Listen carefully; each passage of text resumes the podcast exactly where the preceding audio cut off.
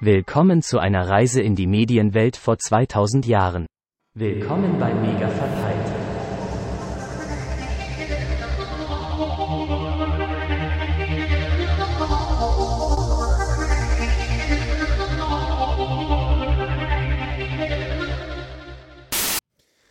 Hallihallo zu Mega Verpeilt, dem äh, Jahresrückspiel. Nee, wie, wie haben wir es mal genannt? Ich weiß es nicht mehr. Äh, Geschichten aus der Zeit. Nee, ist auch falsch. Äh, weiß nicht. Ah, hallo, ich bin der Arne, gerade verwirrt. Und äh, mit dabei sind natürlich auch wieder meine drei Mitstreiter. Äh, wie fangen wir denn heute an? Hm, von klein nach groß. Hallo, Matthias. Hallo, Arne. ähm, jetzt weiß ich nicht, wie groß der Markus ist. Den habe ich noch nie gesehen. Ähm, hallo, Markus. 1,84. Hallöchen. Hallöchen. In den Harz, in den Südharz. Ja, eigentlich ist es eher Leine, Leine, weiß ich gar nicht, Südniedersachsen. Dann Süd, auch dorthin. Südharz ist meine Arbeitsecke. Oder, ja, Südharz bis in die Magdeburger Börde schon fast rein. Okay. René, du bist eins grö größer wie 1,84? Ja, ich war mal 1,89 irgendwann. Ich war mal. Aber ich bin mal langsam im Alter, wo man sagen kann, ich war mal 1,89, glaube ich. Ich glaube, ich kriege das nicht mehr ganz hin. Früher gab es so Zeitschriften, so Fernsehzeitschriften, so die schlechten Fernsehzeitschriften. Da waren dann immer so Anzeigen drinne. Sieben Zentimeter größer in drei Sekunden. Kennt ihr die? Ja, ja, natürlich. Das sind so natürlich. komische Schuhe. Das ist was Ja. wie fünf Frauen an einem Wochenende, ne? In den 90ern hießen die Buffalos. oh Gott, oh Gott, oh Gott. Ah, so. Nach dem Quiz der letzten Woche, wollte ich gerade sagen, äh, des letzten Monats, nach dem 80er Jahre Super Mega Duper Quiz, ähm, habe ich jetzt vor, weiß nicht, einer Woche unser Sendungskonzept für diese Folge auch einfach mal komplett über den Haufen geworfen. Sehr zur Freude meiner drei Kollegen hier. Und wir machen das uns hier heute mal so richtig schön gemütlich. Ne? Wir sind heute mal so ein bisschen gemütlich, ne? Wenn du das Ja. sagst. Ich habe das Lagerfeuer schon angemacht. Ja, Na, na, natürlich. Kommt auch gleich das Klavier. das Klavier, das Klavier. Ein Klavier, ein Ja. Klavier. Nee, wie war das? Ja, genau, genau. Äh, Früher war mehr Lametta, meinst du? Ja, genau. Ja, das, das ist aber Weihnachten bei den Hoppenstedts. Das andere ist das Klavier. Ich weiß das so gut, weil ich ja in meiner Freizeit Theater spiele und wir proben gerade für einen Loriot-Abend Anfang des kommenden Jahres. Äh, wenn ihr Karten wollt, am Sonntag ist hier in Bliesmengen Weihnachtsmarkt. Ab 14 Uhr gibt's die da. Unsere Könnt ihr alle vorbeikommen. Drei Hörer. Ich hoffe, wir strahlen das vorher noch aus. Und Das- auf jeden Fall spielen wir das Klavier. Und da äh, kommt genau dieser Text drin vor, ähm, äh, dass wir äh, die Familie sind, die jetzt hier so gemütlich sitzt. Ah, Aber ich glaube, es, es kommt auch noch in einem anderen. Äh, Im Weihnachtssketch kommt es, glaube ich, auch nochmal drin vor, ne? ich glaube, ich ja. Da können wir, kommen wir gleich zum Thema, denn wir haben uns heute alles irgendwie so ein bisschen was, was mit weihnachtlichem Bezug ähm, ausgesucht oder mal, lass uns mal so ein bisschen über Weihnachten irgendwie der Kindheit und vielleicht auch der Jugend reden. Äh, und ähm, ist da Loriot noch ein Thema? Aber jeder kennt das so, ne? So diese Verhackstückung, so Weihnachten bei den Hoppenstedts, gehört ja, gehört das dazu? Gehört das bei euch dazu? Oder Nur in ja? diesem Jahr, muss ich sagen. aber es ist, aber äh, ich habe im Moment halt so wirklich die volle Dröhnung, weil wir, boah, zehn oder zwölf verschiedene Sketche spielen. Und ähm, es ist schon grandios, so in Gänze. Nur weiß ich, oder ich bin mal sehr gespannt, äh, wie unser Publikum aussehen wird. So von der Altersstruktur her. Weil das lebt natürlich alles von diesem End 70er, Anfang 80er ähm, Lebensgefühl, das man hier irgendwie in Deutschland hatte. Und vieles ist da noch super aktuell. Aber ähm, da bin ich echt mal gespannt, was bei uns aber auf jeden Fall dazu gehört, was relativ naheliegend ist, äh, die Weihnachtsfolge Familie Heinz Becker, die auch für sich großartig Ja, ist. wollte ich doch noch gleich drüber reden, aber lass uns mal kurz erst noch mal bei Loriot bleiben. Der wäre jetzt Jahrhundert, glaube ich, geworden, jetzt vor ein paar Wochen. Ähm, Da bin ich nachts zum Beispiel auch über ein ähm, Interview, was er mal gegeben hat, bei Reinhold Beckmann gestoßen. Ich weiß nicht, 2008 oder sowas war das, glaube ich. Oder 2004. Reinhold Beckmann mit langen Koteletten, das sah irgendwie auch ganz komisch aus. Also man merkte schon, die Mode war da noch eine andere, aber da war, hat er, hat er, hat er halt mal so ein ganz seltenes Interview gegeben, auch so irgendwie so eine Dreiviertelstunde mit seinen Mops oder mit Ja. den beiden Möpsen sogar. Ein Ähm, Leben ohne Möpse ist sinnlos, ne? Und da, da wurde halt auch drüber geredet, so diese deutsche Spießigkeit so der 70er Mhm. und äh, 60er und 70er so. Und es ist ja wirklich alles so sehr genau auf diese Spießigkeit ja auch damals geschrieben worden, ne? Und, oder er hat das ja so auch so Peak, also wirklich so ganz exakt auch alles geschrieben. Also seine, der hat ja, ein, also die, diese Sketche von ihm sind ja kein Free Flow, Free Flow gewesen, sondern das war ja alles sehr genau getimed und alles bis ins Ja. Kleinste. Und er hat auch von Dreharbeiten erzählt, wo halt wirklich irgendwie 15 Takes für irgendwie einen Satz oder irgendwie sowas. Also, hui. Und genau das ist das Schwierige, wenn du das live umsetzen willst. ja, das glaube ich. Weil ähm, so textlich oder sowas, ja, ne, ist das alles überschaubar. Ne? Das ähm, kriegst du locker hin. Aber das Timing dann genau passend zu haben und so, das ist schon echt eine Herausforderung. Aber macht Spaß. Macht Spaß. Ich würde ja vorbeikommen, wenn du nicht am anderen Ende der Welt leben würdest. Tja, Matthias. Was soll ich sagen?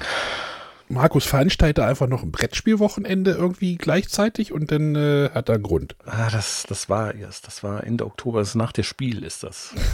Ja, nach der Spiel ist vor der Spiel. Spiele. Wobei der Spieleclub Flinke Flöhe hat an dem Wochenende bestimmt auch was dann. Anfang kommendes Jahr. Flinke Flöhe. Flinke Flöhe Merzig, ja. Ja, also Loriot läuft ja dann auch irgendwie so im Fernsehen dann so auf den dritten, ne? Auf den dritten Kanälen. Mhm. Wie man, sagt man das bei euch auch? Der Dritt, die dritten? Mhm. Ja, natürlich. Auf die dritten komme ich nachher auch noch kurz zu sprechen. Ja, Das ist aber wieder was, also die dritten sind eigentlich was anderes. Also Genau, das sind die Zähne. ja, aber der, naja, das dritte. ja, früher gab es halt nur das dritte und mittlerweile gibt es halt, also was heißt mittlerweile? ähm, aber Seit Mitte der 90er. gibt es halt die dritten, ja. Und meine Mutter guckt zum Beispiel auch am liebsten immer noch die dritten. Ja, bei, bei meinen Eltern heißt das auch noch N3. Ja, okay. Ich Ist glaube, mir nat- fehlt der Fernseher. deswegen deswegen gab es ja zum Beispiel auch diesen Fernsehsender Das Vierte. Die wollten Ja. sich ja als auf die, auf die Nummer 4 irgendwie setzen. Also hat ja nicht es so. gab Tele 5, es gab Pro 7, da war klar, wo die hinkommen. Das Sat. Vierte hab 1. ich noch nie gehört. Auf Wobei ja. Pro 7 bei uns immer auf 6 war. Ey, uns ist Pro 7 immer auf der 5 gewesen. Pro 7 hieß ja vorher noch anders. Die hatten ja, die haben sich ja irgendwann erst in Pro 7 umbenannt. Anti 8. Nee, nee, nee. Vor nee. 8. Vor acht. Nach Ich 6. gehe mal, ich geh mal gucken, ob ich das irgendwie rauskriege. Ja, Aber wir hatten sie damals schon auf der 7, als sie noch den anderen Namen hatten. gut, aber mal, ja, das andere Programm, was eigentlich ja mittlerweile echt so dazugehört, so, ne? Äh, erst frühstückt man die, die äh, Loriot-Fraktion ab mit den 70ern und dann würde ich sagen, so die Spießigkeit der 90er wird dann abgebildet von ähm, Familie Heinz Becker. Mhm. Gehört das bei euch auch dazu? Also bei, bei euch ist es wahrscheinlich, also im Saarland ist ja wahrscheinlich nochmal mal ganz was anderes. Ja, also meine Tochter, ich weiß nicht, wie oft sie es jetzt schon geschaut hat. Seit Anfang Dezember, ne? Also das, die ist schon voll da drin. ähm, aber ja, also ich, ich kann, also ich habe das schon hundertmal gesehen und ich kann das noch hundertmal schauen und kann das Ding natürlich komplett mitsprechen und muss trotzdem immer noch lachen. Also es ist wahnsinnig gut. Ja. René, kennst du das? Ja, ich kenne das auch. Okay. Matthias, kennst Aber du wir das? haben jetzt hier Nein. nicht. Was? Nein. Was? Schnappatmung hier. Fall ich gleich vom Stuhl? Markus auch. Vielleicht hört man einen Schuss da hinten. Puff. ja. Ja, du René, du wolltest Nee, was also sagen. absolute Empfehlung. Aber René, ja, du warst dran. Nee, ich wollte nur sagen, dass wir so eine, so eine Fernsehtradition zu Weihnachten eigentlich gar nicht haben. Mhm. Ähm, als Kind hatten wir aber eine Fernsehtradition. Okay. Und zwar gab es damals immer, wir warten aufs Christkind. Ja, Kennt ihr ganz das? schlimm, aber ich habe es auch immer geschaut. Aber ich habe das immer total negativ in Erinnerung. Also ich, ich inhaltlich weiß ich gar nicht mehr, um was es da ging, aber ich fand es immer ganz furchtbar. Weil Weil man warten ja- musste. Warten musstest, ja, genau. Ja, Ja, aber das, äh, es kam ja damals ja nichts anderes, ne? wir hatten ja, Ja, nichts. wir hatten ja nichts. Genau, also ja, René? Aber es war halt ja? tatsächlich ja so, so diese, diese äh, Überbrückung, wo man tatsächlich dann einfach mal, wo die Eltern sagten, guck Fernsehen, Ja, da und ist irgendwann ne? irgendwas. so von eins, von, von irgendwie von Mittag bis irgendwie, bis man in die Kirche geht oder sowas, ne? Genau. Ich So glaub, von, ungefähr, ja. von zwei, äh, von zwölf bis, bis fünf oder so. Da lief dann Ja. immer alles möglich, um die Kinder ruhig zu stellen. Ja, aber Was nicht also viel ganz war. ehrlich, es, es gab überhaupt nichts Sinnvolles im Fernsehen. Also ich meine, es war ja nicht mal so, dass es Spaß gemacht hätte, was im Fernsehen zu sehen, weil das war alles Ja, eben. der Rotz. Also. also der Sender hieß früher Eureka. Eureka, das habe ich noch nie gehört. Aber den gab es schon damals. Der war damals schon ziemlich gruselig von den Programmen, die du hattest. Und dann wurde er irgendwann halt umbenannt in Pro7 und dann wurde es in dem Sinne weniger gruselig. Auf einmal gab es auch gute Filme, aber so richtig der Hit war es am Anfang auch noch nicht. Was glaubt ihr denn? Ich habe gerade mal aufgemacht, äh, wir warten aufs Christkind, habe ich gerade mal bei Google reingeschmissen. Was meint ihr denn, wie lang das gelaufen ist? Ich habe Also- schon nachgeguckt. Ach so, 250 Jahre. so ungefähr. So ungefähr, ja. äh, startete am 24.12.1960. Oh, Also schon immer. gab es da schon Fernsehen? Anscheinend. Und endete, war ich noch gar nicht auf der 2000, Welt. endete 2005. Okay. Das ist jetzt tatsächlich später, als ich angenommen hätte. Äh, nach, der Und letzten, es war gar nicht so lang, wie ich dachte. nach der letzten ARD-Sendung zeigte das dritte Programm des NDR 96 eine, N3 eine einzelne Spillner. neue Ausgabe. Danach wurde erst 2001 der bewährte Titel wiederbelebt. Seitdem wartet das WDR-Fernsehen wieder jährlich aufs Christkind. Mhm. Siehe auch Hase Cäsar. Ah, okay, Aha. Hans Cäsar sagt mir was, ja. Ich hatte das. Aber vielleicht noch ganz kurz zum Heinz Becker. Ähm, da hat sich halt auch schon relativ viel, gerade bei uns in der Familie, so in der Vorweihnachtszeit eingeschlichen. Ne? Ein schönes Äh, gibt's ja- Bäumchen. Äh, äh, nee, nee, mehr so, ähm, wenn Plätzchen gebackt werden oder sowas. Mhm. Äh, da gibt's ja die Szene, dass Heinz dann den Ofen höher dreht. Äh, Hilde fragt, äh, ja, was ist denn da los? Ähm, die Plätzchen sind ja ganz verbrannt. Und dann, äh, Heinz, ja, der Ofen war ja viel zu niedrig eingestellt. Na, nein, das war ja ganz leichter Mürbeteig und so ein Kram. Und das, ähm, ja, wenn dann gebackt wird, fallen die Dinger halt. Ne? Dann kommt das einfach aus uns raus. Und es, Also, jeder kann es halt mitsprechen. Super. Also das war bei uns nur mit irgendwelchen Ekel-Alfred-Folgen möglich. Ja, okay. Gibt es von Ekel Alfred auch Weihnachtsgeschichten? Nein, Naja, also leider die, sie nicht. wiederholen immer nur die Silvestergeschichte, aber ja, es gab auch Silvester Weihnachtsgeschichten. gibt's, ja. Nee, es gibt Ja, ich keine meine auch. Weihnachtsgeschichte. Ich hätte sicher? aber auch gesagt. Nee, ich habe nochmal nachgeguckt. Aha. Der Silvester-Punsch, die Silvester-Story, spielt halt kurz, also ist noch ein Weihnachtsbaum zu sehen, aber eine richtige Weihnachtsgeschichte gibt es tatsächlich nicht. Müssen wir also nächste Woche nochmal eine Folge für Silvester aufnehmen oder wie war das jetzt? Nein. Aber erzählt doch mal, wie, wie lief denn, wie läuft denn so ein, wie lief denn für euch so ein typischer Weihnacht, äh, Heiligabend ab, nicht Weihnachten? Haben wir, haben wir vor, vorhin schon, äh, ja, Wir warten aufs Christkind lief. Wir warten aufs Christ. Wenn wir, wenn ich Glück hatte, ähm, haben wir an dem Tag erst die Krippe aufgebaut und den Baum geschmückt. Weil Wieso? dann hattest du zumindest schon mal den Vormittag rum.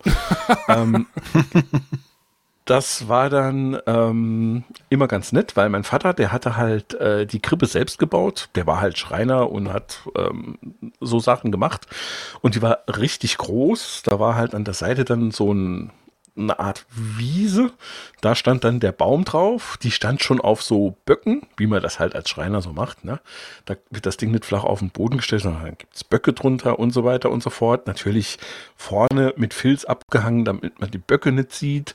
Ähm, ich musste dann Moos sammeln gehen, schon zwei, drei Tage vorher, die, dass man dann als Wiese ausgelegt hat. Ähm, haben dann Figuren hingestellt, Baum geschmückt und so weiter. Dann kam, wir warten aufs Christkind. Dann, wenn René sagt, dass das Ding gar nicht bis um fünf ging, sondern wahrscheinlich nur bis 15 Uhr oder sowas, hattest du Langeweile, bis dann diese Kirche losging. Die war dann natürlich auch als Kind nochmal extrem langweilig, auch wenn das alles feierlicher war als, als sonst. Aber ja, Katholiken halt, ne, da ist ja, geht ja gar nichts und da ist ja nur streng Ritual, war ganz furchtbar. Ähm, am Schluss wurde Udo Fröhliche gespielt und das war dann das Signal, okay, jetzt geht's nach Hause und dann kam aber zuerst noch das Essen. Und äh, ja, dann hat sich das gezogen, gezogen, gezogen und irgendwann gab es dann die Geschenke und das war dann ganz cool. Aber es war halt bis zu diesem Moment, wo man auf die Geschenke gewartet hat, oft sehr, sehr langer Tag. Weil man halt ja auch schon früh wach war. Ich war ja aufgeregt. So war das bei mir. Ganz ähnlich bei mir auch. Nur wir haben das äh, mit der Kirche direkt weggelassen. Ah, okay. Das war dann bei uns etwas einfacher, aber ähm, es war bei uns immer so, wir waren dann halt, äh, der Baum war schon, glaube ich, am Tag vorher haben wir den geschmückt. Und dann ging es vormittags immer in die Stadt und ähm, da hatten alle Geschäfte noch offen und wir hatten damals in der äh, Stadt auch einen Kaufhof mit einem Restaurant oben drin. Da sind wir Heiligabend immer mittags dort essen gegangen das war so irgendwie so ein Ritual und äh, dann wieder hochgestiefelt oder nach Hause gestiefelt. Was gab's da? Normales Essen. Weiß ich nicht. Schnitzel mit Pommes oder sowas. Was halt in so einer äh, Kantine war es ja im Endeffekt, ne? Kantine, okay. Kaufhausgastronomie, ja. Kaufhausgastronomie. Genau. Nichts Spannendes. Es war halt einfach nur, dann musste meine Mutter halt Mittag nichts kochen, ne? Weil die hat ja dann abends Ach, gekocht. Dann noch mittags gekocht, okay. Ja, zweimal eben warm. nicht. Ja, aber genau, wir, haben also, wir haben einmal warm kochen lassen und dann. Ja. Aber es hat halt den großen Vorteil gehabt, dadurch waren wir halt draußen und die Zeit ging halt irgendwie rum mhm. und man konnte dann bei Kaufhof nochmal in der Spielwarenabteilung stöbern und sich angucken, was man alles nicht bekommt. okay. Ja, dann sind wir nach Hause, dann äh, wurde ich vor dem Fernseher geparkt. Dann wurde auch immer der äh, äh, Fernseher von meinen, aus meinem Schlafzimmer von meinen Eltern in mein Zimmer gesteckt, weil im Wohnzimmer, das wurde ja abgeschlossen. Ne, weil kommt ja das Christkind. Und dann saß ich in meinem Heinz, Zimmer mit einem Fernseher und war erstmal glücklich. Vorhang brauchen wir doch nicht. Wäre nicht, du wärst du die Erste, die sich beschwert. genau. Und dann gab es tatsächlich äh, ein Glöckchen bei uns, was dann geläutet hat. Ich könnte jetzt wieder weitermachen, aber ich. Ja, mach mal weiter. mach mal weiter, mach doch mal. Ähm, Heinz, du musst jetzt das Glöckchen holen gehen. Kommen so rein, das Glöckchen ist kaputt. Blong. Ja. Ah, also bei uns war es meistens erstmal so, ich hatte ja noch die Großeltern mit dem Haus, da musste erstmal bei denen der Weihnachtsbaum geschmückt werden. Das war dann wirklich meistens immer 24. Erstmal musste man natürlich vorher die Tage gucken, ob die Lichterkette noch geht. Weil wenn man ja Heiligabend losfährt, mhm. ist das eine schlechte Idee. Ähm, irgendwann in meiner Kindheit hatten wir dann auch äh, noch da hatten wir noch Wachskerzen, also normale Kerzen, also richtige Kerzen. Da weiß ich noch, dass einmal der Baum, dass das alles runtergerieselt ist aufs Parkett und dann waren da riesige Wachsberge unten auf dem Parkett. Aber morgens musste ich dann, musste ich dann mit meinem Bruder meistens irgendwie den Baum bei meinen Großeltern schmücken. Aber die hatten auch so hässliches, die hatten auch so hässliches äh, Gestrüpp, also nee, nicht Gestrüpp, hier so Kugeln oder so, so eine Schneeballkugel, die immer Zeug verloren hat, wenn du die angefasst hast und diese ah, komischen ja. Mhm. Kugeln, die so halb angeschnitten sind, ne? Diese hm, hm, hm. Ja, auch immer noch Lametta tatsächlich jedes Jahr auch immer wieder dann wieder einräumen, ne? Wenn, wenn, wenn man den abbaut, das Lametta wieder dann ordentlich wieder verlegen. dann haben die jetzt so einen kleinen Baum und dann war unten dann bei meinen Eltern dann auch nochmal Baum schmücken. Dann war wahrscheinlich auch irgendwann Fernsehen. Und dann war irgendwann auch immer Kirche. Also Kirche war, gehörte eigentlich auch immer dazu. War, es war dann immer interessant, weil ähm, das Dorf, wo ich gewohnt habe, die haben sich halt, das ist halt so eine doppelte Kirchengemeinde. Also da war dann immer so, haben wir jetzt Frühkirche oder haben wir Spätkirche, war dann immer so. Musste man Hm, darüber ja. gucken, ob es um 17, um, um, weiß nicht, irgendwann ist man nicht mehr in den Kindergottesdienst gegangen, weil auf das Geschrei hat ja dann auch keiner mehr Lust. Und äh, dann irgendwie 16 Uhr war immer scheiße, weil wenn du von 16 Uhr aus der Kirche dann wieder kamst, dann hattest du erst noch wieder Zeit zu überbrücken. Äh, bis zum Essen und bis zur Bescherung. Deswegen war 17 Uhr Kirche irgendwie auch immer cooler. Und dann kommst du halt irgendwie so weiß ich, kurz vor sechs aus der Kirche und dann kannst du was essen und dann gibt's Geschenke. Das ist ja relativ zügig dann so durch. Ähm, ja. Und dann gab's halt dann Geschenke. Da reden wir gleich, gleich nochmal drüber. Matthias, wie, wie lief denn das im Hause Notch ab? Da bin ich jetzt mal gespannt. Ja, da kann ich gar nicht so viel zu erzählen. Ich weiß, das Fernsehprogramm war scheiße.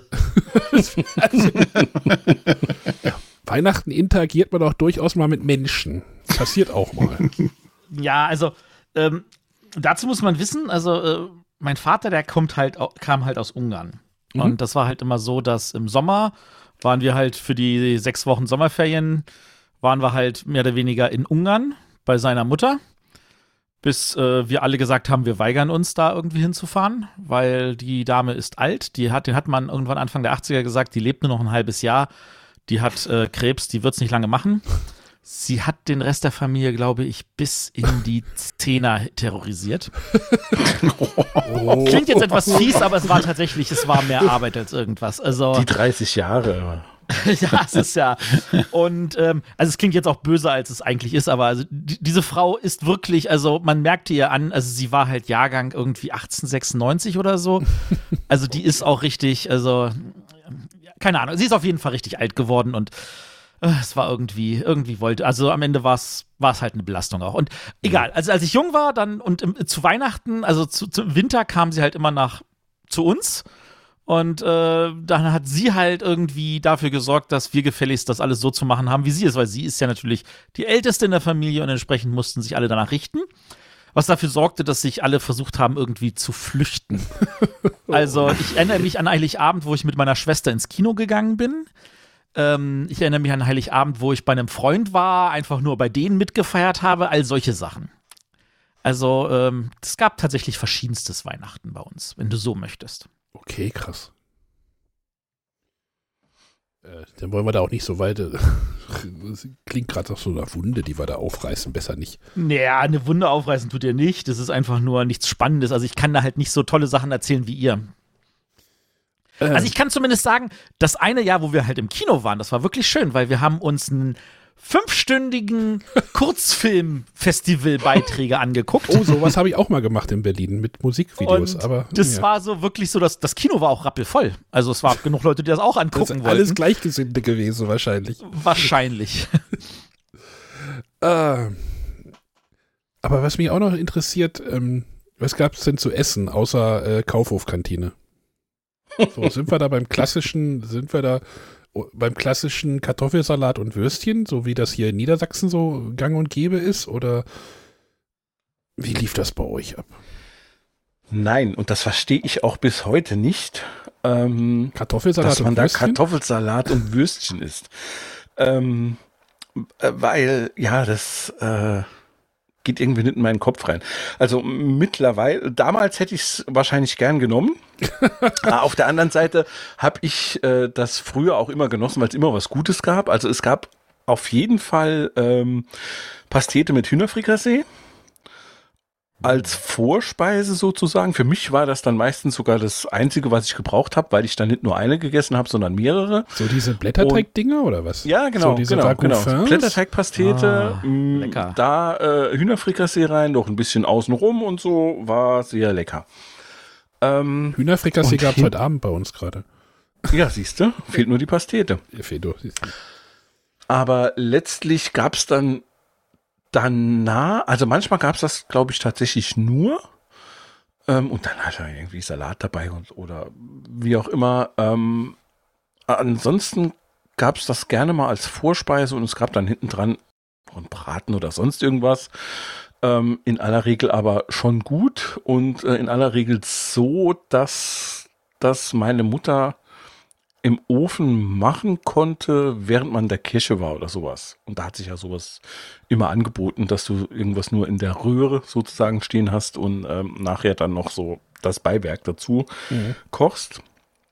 Ähm, und mittlerweile ist das auch für meine Kinder, gut, die sind jetzt 17 und äh, fast 20, äh, ist das eigentlich auch so der Hauptteil ähm, vom Heiligabend. Also ja, Geschenke, alles gut und schön, aber letzten Endes geht's denen auch schon seit zwei, drei Jahren so, dass die sich da halt echt mal freuen, dass mal alle zusammen am Tisch sitzen, was sonst nicht unbedingt immer der Fall ist. Äh, und ganz gemütlich da irgendwie jetzt was machen kann. Also in den letzten Jahren war das jetzt meistens Fondue. Aber ja, in meiner Kindheit, wie gesagt, Pasteten, Hühnerfrikassee und dann danach war das unterschiedlich. Da kann ich mich nicht mehr dran entsinnen. Und wie gesagt, also dieses Essen ist mittlerweile so das Hauptding am Abend und deshalb ähm, verstehe ich nicht, warum man da Kartoffelsalat und Wiener. Gut, Wiener Würstchen mag ich sowieso nicht. Das macht das Ganze dann nicht besser. äh, aber ähm, ja, also ich kenne auch ausreichend Leute, die äh, das genauso machen. Aber ähm, Festtag heißt dann auch Festessen. Ist ja nicht so, dass noch zwei weitere Festtage hinten dran ist, weil Heiligabend ist ja kein Ja. Feiertag. Ist ja kein Feiertag. Ja, ist richtig. Das habe ich als Kind nie verstanden. Was das Heiligabend Ja. kein Feiertag ist? Nee, weil für mich war ja, es war keine Schule, es war auch ansonsten alles so wie Feiertag. Ja, ja. Und ich meine, gut, dass da noch ein halber Arbeitstag für viele Leute dranhing, das habe ich halt nicht mitbekommen. Deswegen war das für mich alles unverständlich. Bei uns Zum wird ein halber Beispiel Tag für die Urlaub. Leute im Kaufhof-Restaurant. Ne? ja, genau. Bei uns wird ein halber Tag Urlaub dafür abgezogen.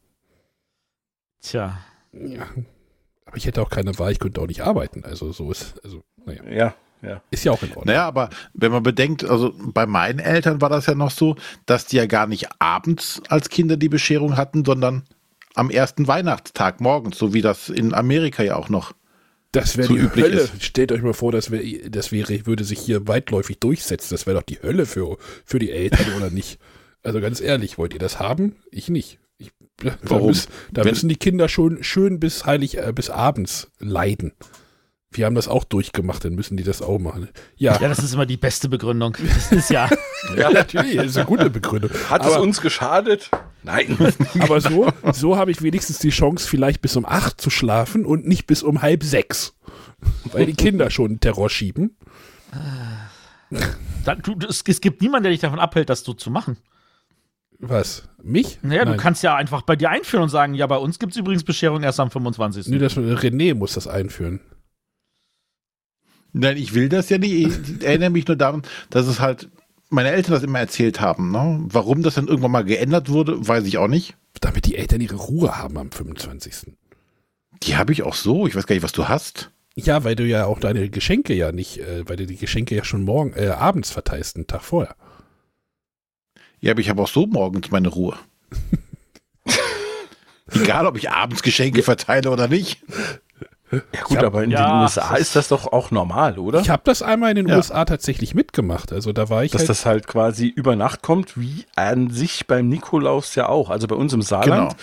kommt der Nikolaus am 5. Also der ist quasi gestern schon gekommen und hat die Stiefel gefüllt. Und Mhm. bei anderen ist es ja aber auch so, dass das dann quasi über Nacht passiert. Ja, Genau, der war heute Nacht da und heute Morgen waren die Stiefel gefüllt. Oder ja. auch nicht, aber die Story erzähle ich euch nachher mal off Mike. Also so- ich sag mal so, was ich noch mitbekommen habe, weil ähm, meine Eltern haben sich nämlich über die niederländische Gemeinde kennengelernt. Ähm, warum, frag mich nicht, weil äh, mein Vater kommt aus Ungarn, meine Mutter aus Deutschland, aber sie haben sich über die niederländische Gemeinde kennengelernt. Ja. Und in den Niederlanden feiern sie ja Weihnachten am 6. Dezember. Und deswegen war das immer cool, wenn wir dann zum 6. Dezember dann irgendwie mal äh, tatsächlich in die niederländische Gemeinde gefahren sind und dort das Weihnachtsfest ein bisschen mitgemacht haben. Am 6. Dezember schon. Ja. Holländer. Am Im Gegensatz zu den. Russen, die feiern erst am 6. Januar. Ja, deshalb, also der 6. Januar ist mir ja noch ein Begriff, äh, dass das so in manchen äh, Kulturregionen als das eigentliche die, Die Weihnachtsfest Niederländer sind keine Aber gut. Kulturregion.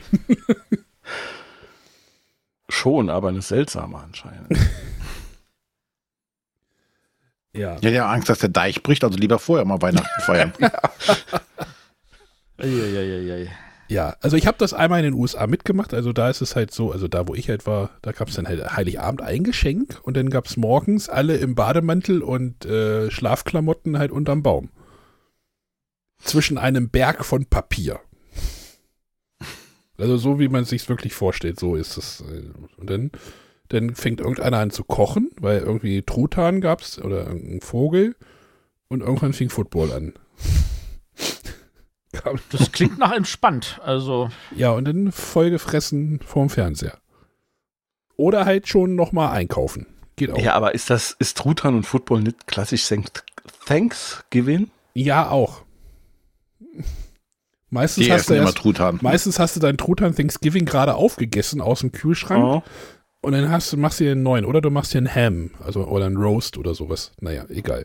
Müssen, das, USA. oh, das war in dieser einen äh, John Oliver-Folge von neulich, wo irgendwelche Australier ihre Produkte wieder wegnehmen müssen, weil sie hatten natürlich als Weihnachtsgeschenk so ein, so ein Weihnachtsschenken und das hieß Ham S. Hammers. oh, oh je. Also bei uns gab es übrigens klassische Würstchen mit Kartoffelsalat meistens. Nee, eigentlich immer. ja, bei meinen Eltern, bei meinen, immer. ja, bei, bei meinen Eltern eigentlich immer. Da wüsste ich nicht, dass es da mal was anderes gibt. Da gab es doch gar keine Diskussion darüber. Jetzt haben wir das hier in Wake auch, haben wir das auch meistens gemacht. Letztes Jahr hatten wir Döner. Auch gut, ne? Ja, aber da waren wir alleine. Da haben wir gedacht, komm, machen wir uns einen Weihnachtsdöner. Ich war letzte Woche im Pide-Kurs. Was?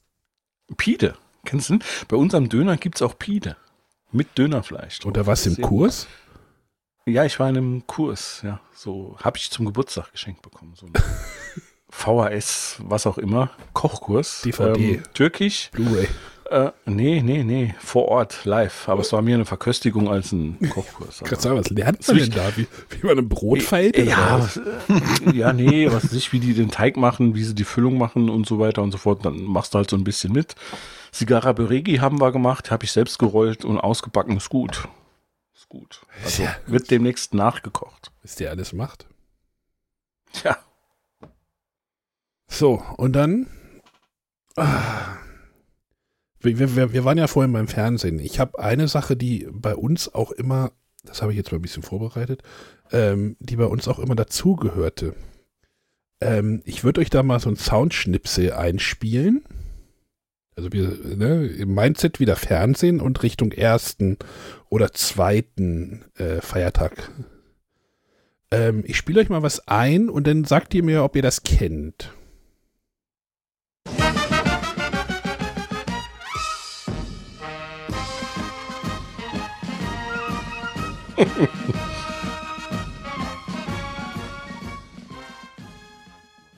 Klingelt das bei irgendjemandem? Ich würde noch ganz Hier stark aufs Tür? Nein. Traumschiff, oder? Traumschiff am Schluss, wenn hier. Traumschiff ist anders. Also Ja, ich weiß nicht, wenn es am Schluss die kann es nicht Parade ist mit den äh, von ähm, hier, Ach wie so. heißt es denn auf Hochdeutsch? Nee, das ist schon Äh, Intro. Nee, nee, das ist schon Intro. Intro. Das war, ein- das war ein Serienintro. Aber Markus? Ähm, Ja, das ist das Traumschiff. Ja. Das Intro, aber ich war ja bei diesem äh, das ist der Dinnermarsch, den du meinst. Gala-Menü, der, Nein, der Dinner am der, Schluss. der das Dinner. Dinnermarsch. Na, Achtung, ich, erk- ich erkläre euch das. Das erste, Erklär was ihr, das erste, was ihr gehört habt, war auch dies, das Traumschiff-Intro. Ich spiele, ich, ich lasse es mal ein bisschen laufen im Hintergrund. Das war das Intro der ersten sechs Folgen. Okay. Ähm, Wann liefen die? äh, genau, das. Und, oder seit wann? Glaubst du mir nicht, oder was? Nee, nee, nee, nee, also würde mich jetzt generell interessieren, seit wann es Das, das war noch vor Sascha gibt. hin, oder? Ähm, die erste Folge Traumschiff lief am 22. November 1981, passend zu Weihnachten. ähm, genau. Und die ersten sechs Folgen hatte halt diese, weiß ich nicht, diese Marschmusik. Der Dinnermarsch, den wollte ich eigentlich auch noch vorbereiten, aber jetzt habe ich jetzt vergessen. Ähm, das, der Dinnermarsch ist halt diese Sache, die ist halt beim Captain's Dinner mit den ähm, Wunderkerzen. Das ist, das klingt nochmal ein bisschen anders. Ähm, Aber irgendwie haben sie dann nach sechs Folgen, da hat, gab es dann eine Folge, wo, ähm, wie hieß der, Udo Jürgens sogar einen Song, also einmal das Intro gesungen hat. Da gab es nochmal ein anderes Intro. Und dann gab es dann irgendwie das James Last Intro, was jetzt alle kennen. Ne, dieses. Ah.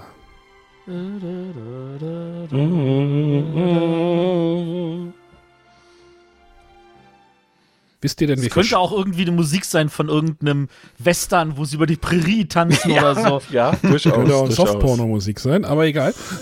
Ja. So, habt ihr denn eine Idee, wie viele Schiffe es denn gab? Mindestens drei. Ja, ich hätte auch gesagt drei oder vier. Das gab ja irgendwie diese Deutschland. Es gab Aber fünf. Die fünf. Okay. Also die ersten Folgen, ähm, die ersten zwei Jahre ist die äh, Wiss ist es auf der Vistafjord stattgefunden, ein Norwe norwegisches Schiff. Dann kam die MS Astor Ah ja, richtig. ab 83. Ab 86 die MS Berlin. Mhm. Äh, könnt, ihr, könnt ihr einfach mal googeln. Äh, ihr kennt die sicherlich. Gehe ich mal von Oh aus, dass ihr die alle kennt sogar. Also ich vermute das Ja, mal. Berlin hätte ich auch noch rausgegrabt. Und Astor sagt mir auch was auf jeden Genau, Fall. dann gab es die MS Deutschland. Mhm. die ja dann irgendwie 2013 insolvent gegangen sind. Auch mit dem Schiff denn. Und ab 2015 ist es die Amadea. So ein ganz flottes Schiff. So ein schnittiges Schiff. Ja, die. Eieiei. Hm? Ich glaube, ich glaube, ich habe nicht genug Folgen gesehen. Also ich weiß, ich habe bestimmt eine ganze Weile lang äh, immer zu Weihnachten, Silvester brav die Folgen alle die gesehen, die neuen und hat vorher auch die ganzen Wiederholungen schon alle gesehen. Aber ich glaube, das letzte Mal ist bestimmt, lass mich nicht lügen, jetzt 15, 16 Jahre her. Für mich ist das Weihnachten so ein Guilty Pleasure, muss ich sagen. Also klar, wenn es läuft, würde ich sofort mit. Wir haben halt keinen Fernseher mehr, das ist das Problem. Ja, es gibt es auch in der Mediathek. Mediathek, ne? Mediathek. Ja, Aber es da ist muss halt- ich, das das- muss ich ja suchen. Das ist halt so ein Guilty Pleasure. Das ist halt so, äh, so Aber so das, stumpf. das, das ich- wirklich, Ja. wirklich Guilty Pleasure ist doch dann das, was jetzt mittlerweile dahinter läuft, oder? Kreuzfahrt ins Glück. Das Genau. Nee, Ja. das ist, boah, das ist sogar mir zu schlimm. Also, Und Aus das muss was Mund hätte ich heißen. das nicht erwartet. ja, das ist, äh, das ist, das ist denn, boah. Also, bei, bei Traumschiff ist ja auch immer so, du willst dann ja auch die, die fernen Länder sehen und so. Was, Ja, ne? Also, ja, du willst ja, ja, dann auch. Nee, eigentlich nicht. Das hat mich immer genervt. Zu, Co zu Corona-Zeiten haben sie übrigens eine Folge produziert, hier lag das Schiff im Hafen vor riesigen Greenscreens. Und haben sie die Greenscreens eingebaut. Das, das sah dann auch ganz schlimm aus. Ja, das läuft ab und an auf Romans TV. Was? Romans TV. Da läuft äh, gerne mal ein Traumschiff oder so ein Kreuzfahrt ins Glück und das siehst du, das ja auch so extrem, was während der Corona-Zeit gedreht wurde. Mhm. Das kann man mittlerweile cooler machen. Falls ihr mal das Making-of von 1899, hieß das 1899? Oh ja. Dieses äh, Nachfolgeding von ähm, Dark. Dark. Dark, genau.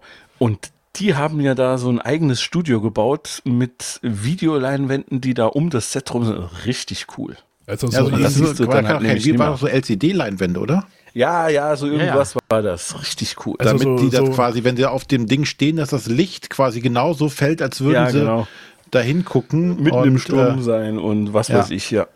ja, und dann wird die Serie eingestampft. Geil, ja, ja la- das, das beklage ich übrigens an dieser Stelle, weil das war echt geil. Ich auch. Na, das prangere ich sogar an. ja, Sollen wir eine. Petition starten? Was meint ihr denn, wie viele Folgen es gab? Zu Oder gibt- viele. Zu viele? Definitiv zu viele. naja, zu viele kann man jetzt drüber streiten, aber bestimmt mindestens inzwischen dreistellig, oder? Nein, Nein? Nicht? Nein. Ich hätte jetzt 98. auch mal so, Ah, aber Ach, komm, okay. knapp, Das ist nicht dreistellig. knapp. Ich hätte jetzt, ich hätte jetzt halt 40 gesagt, ne, von den, also 40 Jahre ungefähr. Und vier pro Jahr hätte ich halt gesagt, ne? Da wäre ich bei, Das sind ja. eigentlich zwei pro Jahr inzwischen. Nee, deswegen, meistens hast du ja eine hast du Weihnachten, eine hast du äh, Neujahr und eine hast du meistens um Ostern rum. Was, Ja, aber auch Ostern? mit drei hätten wir 120, ne? Und so in meiner Kindheit lief das sowieso öfter.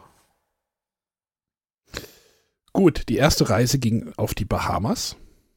Ähm, es gibt erstaunlich wenig europäische Ziele. Ich glaube nur drei oder vier. Es gab irgendwie einmal Lettland oder irgendwie sowas. Ähm, Schweden, glaube ich, nochmal. Aber ansonsten geht das immer irgendwie äh, interkontinental irgendwie unterwegs. Ja gut, Europa kommst du selbst hin, ne? Oder kommen viele Ja. noch selbst hin vielleicht. Macht sich halt nicht so gut, ne? Ja. So, und wie viele Kapitäne hatten wir denn? Oh. Mindestens sechs oder sieben. Also Sascha Hehn ist, glaube ich, ist der noch der aktuelle? Nee, Flori Silbereisen ist der aktuelle. Ist- oder, oder? Oder, oder war der vorm Sascha Hehn? Also die zwei haben sich irgendwie doch die Klinke ja, in der die war, Hand also, gegeben. da waren, da waren sogar noch welche zwischen Sascha Hehn und Florian Silbereisen, zum Beispiel die Dame. Ich werde es gleich sagen. Siegfried Rauch? Hieß der Siegfried Rauch? Ja. War mal einer? Von 99 war- bis 2013. Gell, der war lang. Mhm. Äh, davor, ob es davor mehrere gab, weiß ich nicht. Ich weiß auch noch, wie der aussieht, aber ich habe keinen Namen. Du hast bestimmt Heinz Weiß im Kopf. Ja, das kann sein, genau. Kapitän Heinz der war Hansen. gefühlt. Ja, der war gefühlt immer früher. Mhm. Ich wäre jetzt dann bei vier. An eine Frau kann ich mich tatsächlich nicht erinnern. Auf der, Ich weiß nur, der, dass hier die, ähm, wie hießen die, äh, hier die, die, die abgestürzt ist, die Schlagersängerin, Helene Fischer. Ähm, die äh, war doch auch mal irgendwie so als, die ist auch auf der Brücke rumgefallen, weil sie da irgendwie was war. Ja, die ist doch bei irgendeiner Show, hat die doch einen Stunt gemacht Ja, ja. und ist da, ne? Ich wäre jetzt bei vieren, aber da können durchaus noch zwei, drei mehr ja, dabei auf der Vista ne? Fjord war nämlich auch noch ein Kapitän, der Günter König, Kapitän Braske. Den kenne ich aber auch jetzt so nicht. Und dann kam halt, ne, den Heinz Weiß, das ist halt so mein Proto-Kapitän. Hm. Siegfried Rauch war irgendwie immer, nee, ja. Danach kam Sascha Hehn 2014. Was war denn das Besondere an Sascha Hehn? Wer weiß das? Äh, äh, es, es war nicht Viktor, sondern sein Zwillingsbruder oder so. nee, es war schon, es war Viktor. Sein Zwillingsbruder tauchte auch auf vor, äh, na, naja, egal. Also, es ist komplett, die, die Lore, Traumschiff Lore ist da, ist da jetzt viel. Also, es gab halt mal Sascha Hehn, äh, war in den 80ern halt dann wahrscheinlich auf der äh, Astor Stewart Mhm. und der ist dann halt ja auch irgendwie verschwunden, ja, nicht verschwunden, er ist dann halt vom Boot, von irgendeinem Ruderboot ins Meer geschwungen und war dann halt weg. Und dann kam er halt irgendwie 2014 kam er dann wieder, war dann Kapitän und aber auch als gleiche Rolle. Und seit 2019 macht das denn der Florian Silbereisen. Mhm. Äh, übrigens lustig, der ab und zu taucht auch Joko Winterscheid auf als Bruder von jo äh, Florian Silbereisen. Hat auch schon mitgespielt, das ist auch sehr gut. Ja. Das ist auch so schlimm. ah, ist, genau. Am längsten dabei war natürlich die Heide Keller. Ja. Ähm, die ist bis 2018 mitgefahren als Chefstewardess Beatrice von Ledebur. Ja. Hatte Hatten aber wir auch- in der letzten Folge, glaube ich, auch. Hatte aber auch andere Namen, also hatte am Anfang einen anderen Namen. Naja, äh, wie gesagt, die, die Traumschiff Lore ist da auch ein bisschen, bisschen durcheinander. Wie sieht denn das Expanded Universe eigentlich aus? Ja, Muss das Kreuz- mal Kreuzfahrt ins Glück, Kreuz-? Kreuzfahrt ins Glück gucke ich ja nicht so.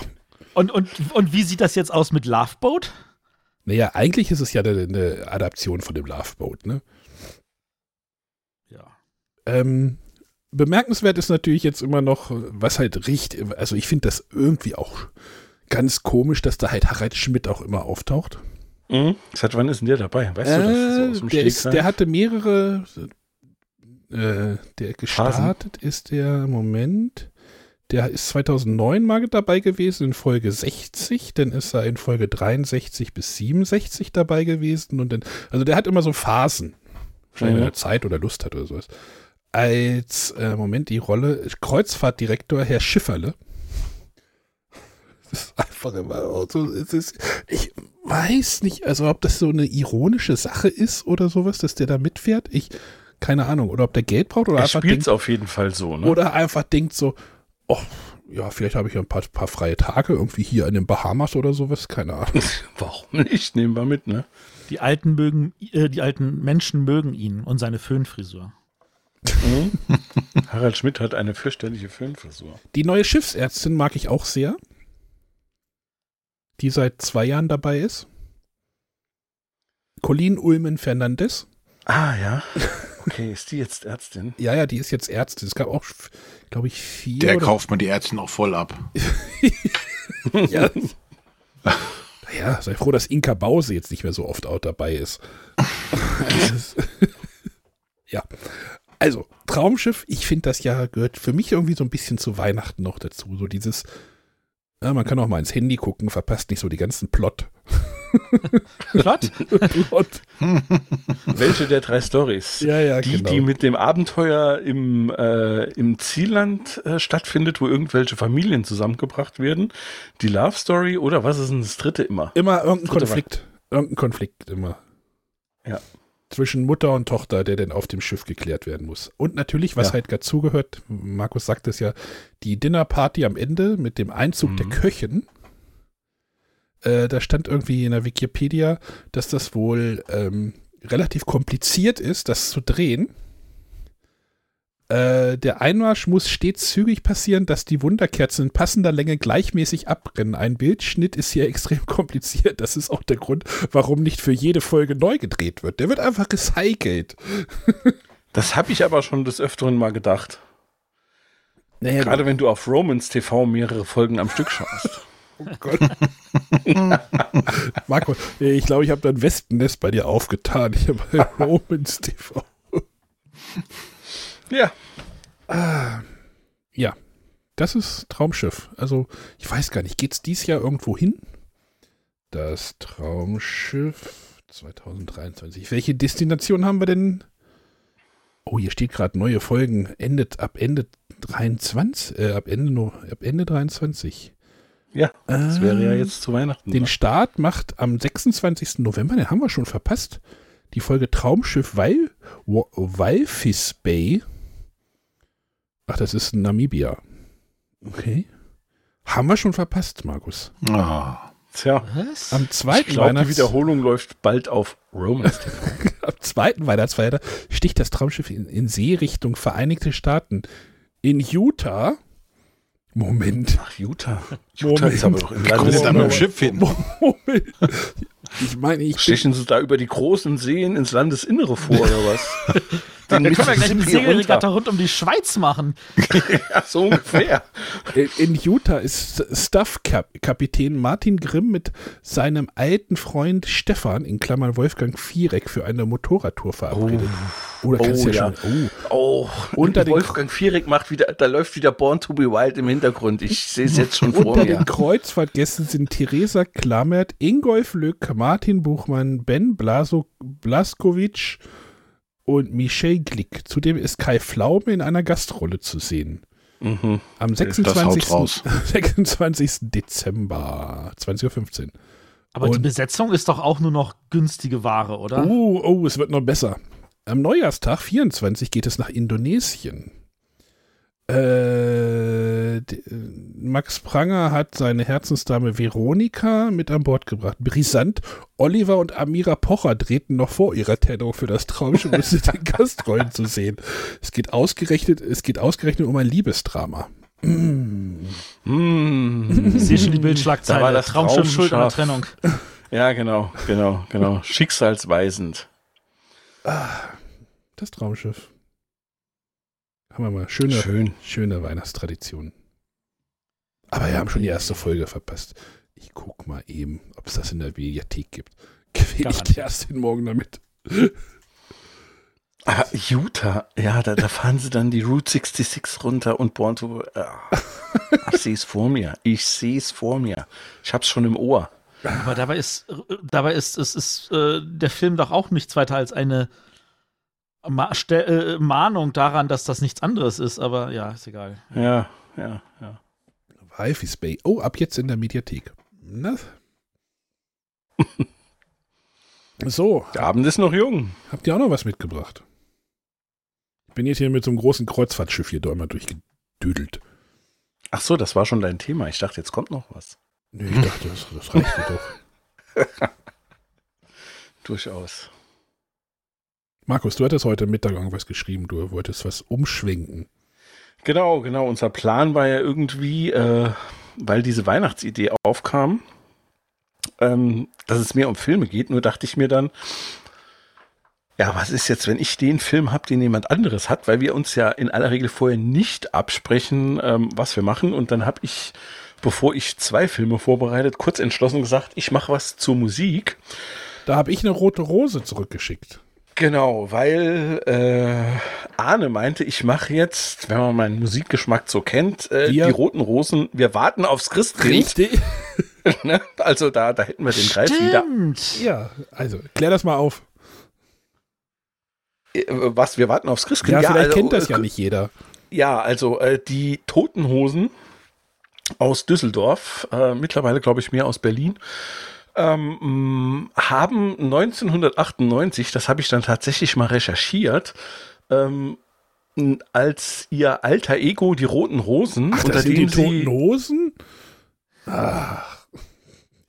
ja durchaus, äh, unter dem sie zig Jahre vorher äh, Oh, wie hieß denn das? Nevermind. the Hosen, hier ist die roten Rosen. Äh, Im Stile von äh, den Sex Pistols ähm, ein Album rausgebracht hatten, wo sie quasi Schlager verpunkt haben. Äh, 1998, ähm, auch da die kurze Geschichte, ich lief durch den Mediamarkt, sagte, "W- was liegt denn da? Ähm, war das halt ein Weihnachtsalbum der Roten Rosen, äh, wo dann quasi klassische deutsche und äh, englisch-amerikanische Weihnachtslieder äh, verpunkt waren. Ähm, gehört auch zu meinem Ritual, äh, wenn wir schon bei Weihnachten und Weihnachtsritualen sind, äh, jedes Jahr dazu.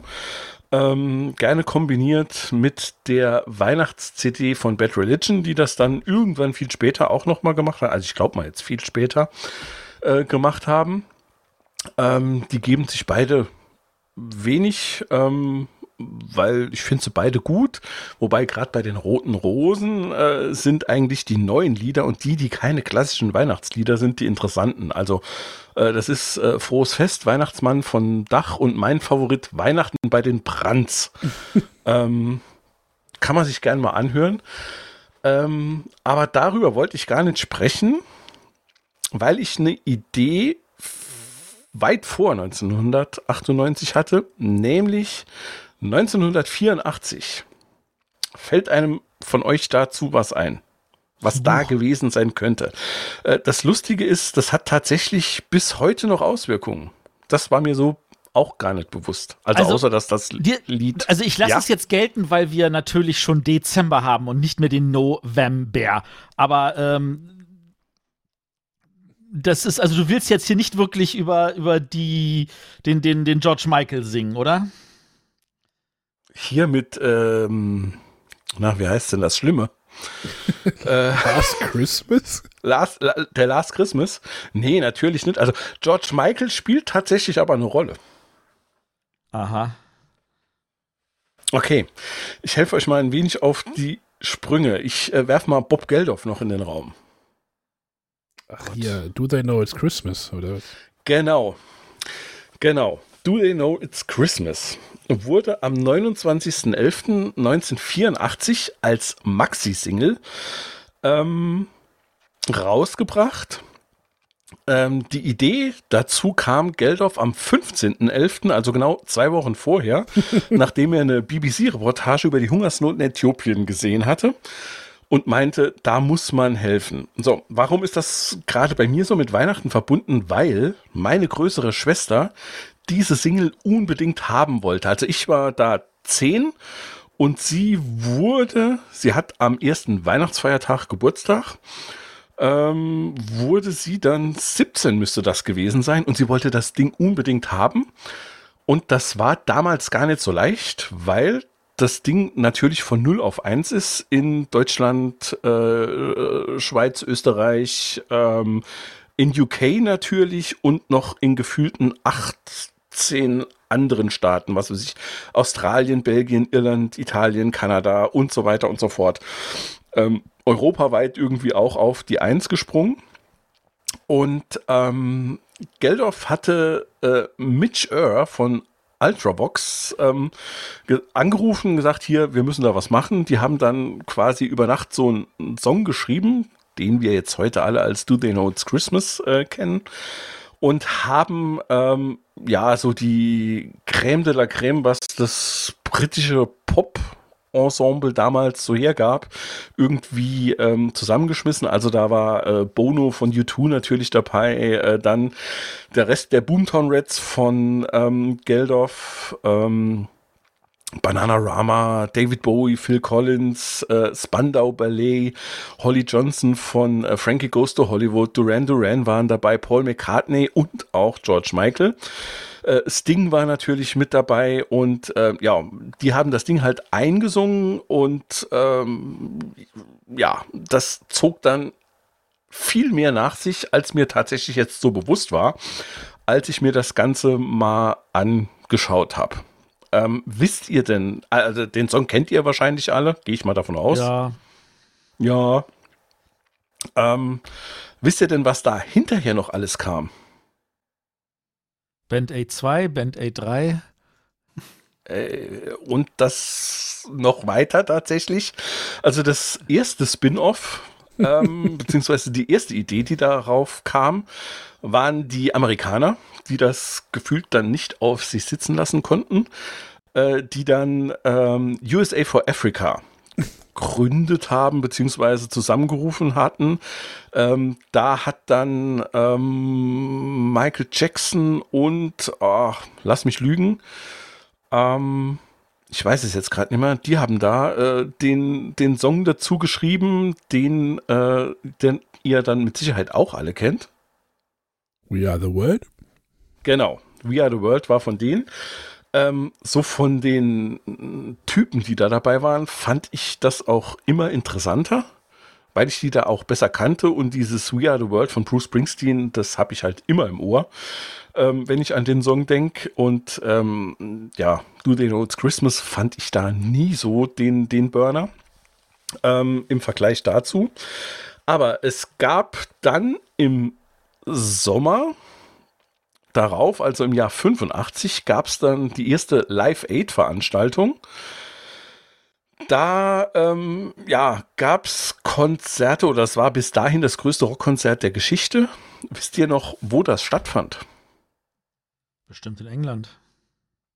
Auch. Also es war eine Veranstaltung im Wembley Stadion in London. Und war nicht irgendwie eins in New York und Phil Collins hat irgendwie Ganz- beide gespielt oder irgendwie sowas? Äh, genau, John F. Kennedy Stadium in Philadelphia. Und das Lustige ist, die Idee davon kam von Boy George, Culture Club. Ähm, und der war auch fürs Konzert eingeladen und die sind dann aber nicht aufgetaucht. Also die kamen da nicht dazu. Ähm, wer hat das Ganze übertragen? 85? MTV? MTV, grundsätzlich weltweit. Und wer in Deutschland? Das dritte. Die dritten, ganz genau. Ernsthaft. Gut. Lief, in, lief in Deutschland in den dritten. Und natürlich gab es einen Spin-off, der auch in Deutschland äh, angesiedelt war. Kennt ihr das noch? Klingelt's bei euch da? Nee, keine Ahnung. Nee. Die Band für Afrika. Also jetzt damals. Klingelt ja. nix. Nee, ja. Na, hieß das damals, Band für Afrika, die hatten sich dann 85, meine ich, gegründet. Äh, da haben Herbert Grönemeyer und Wolfgang Niedecken den Song geschrieben. Nackt im Wind. Kennt ihr nicht? Nein. Ehrlich Glaube nicht. Äh, Was? es gibt gleich links, es gibt gleich links. Und da war halt dann so die Creme de la Creme, was äh, das deutsche Pop-Rock-Business äh, zu der Zeit ähm, anführte. Also Udo Lindenberg war da natürlich ein Teil. Äh, Grönemeyer, Heinz-Rudolf Kunze, äh, Extra Breit waren dabei, Bab war dabei, Trio waren dabei, Nena natürlich, ähm, Geier Sturzflug, Ich sehe gerade äh, Marius Mal- Müller-Westernhagen, der heute, Westernhagen, der heute Peter Geburtstag Maffei. hat. Der hat heute Geburtstag. Glückwunsch! 75. 75, äh, Wolf Mahn, der äh, ja auch immer so ein, ähm, ja, gegen AKW und ja, letzten Endes alles ähm, relativ vernünftige war und äh, in solchen Protest- beziehungsweise Charity-Geschichten ähm, dabei war. Spider Murphy Gang äh, waren dabei, Spliff, Stefan Wackershausen, also Ina Deta, Juliane Werding, äh, also alles und die Münchner Freiheit natürlich, die darf in der Zeit nicht fehlen.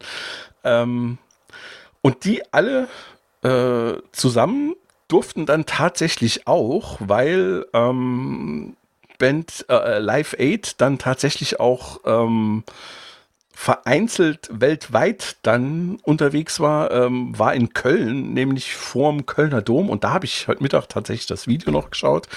Sehr schön. Ähm, äh, hatten die da auch dann ihren Auftritt, wo das Ganze dann nochmal, äh, ja, quasi erklärt wurde auf Deutsch, auf Englisch, dass die da ähm, los äh, oder das als, als äh, Signal gesehen haben und gesagt haben, okay, äh, müssen wir unbedingt auch machen. Ähm, genau. Auslöser für USA for Africa waren, war tatsächlich Harry Belafonte. Also eigentlich aus einem ziemlich anderen Genre, wenn man dann mal so schaut, was denn tatsächlich äh, da an Bands dabei war. Aber das ist noch nicht das Ende der Geschichte. Da waren wir dann ja erst 1985. 89 kam dann Band Aid 2, wie Matthias schon gesagt hat. Äh, Auslöser war da auch wieder Dürre in Äthiopien. Ähm, da haben sie den Song dann halt nochmal aufgenommen. Ähm, ein bisschen anderes Line-up.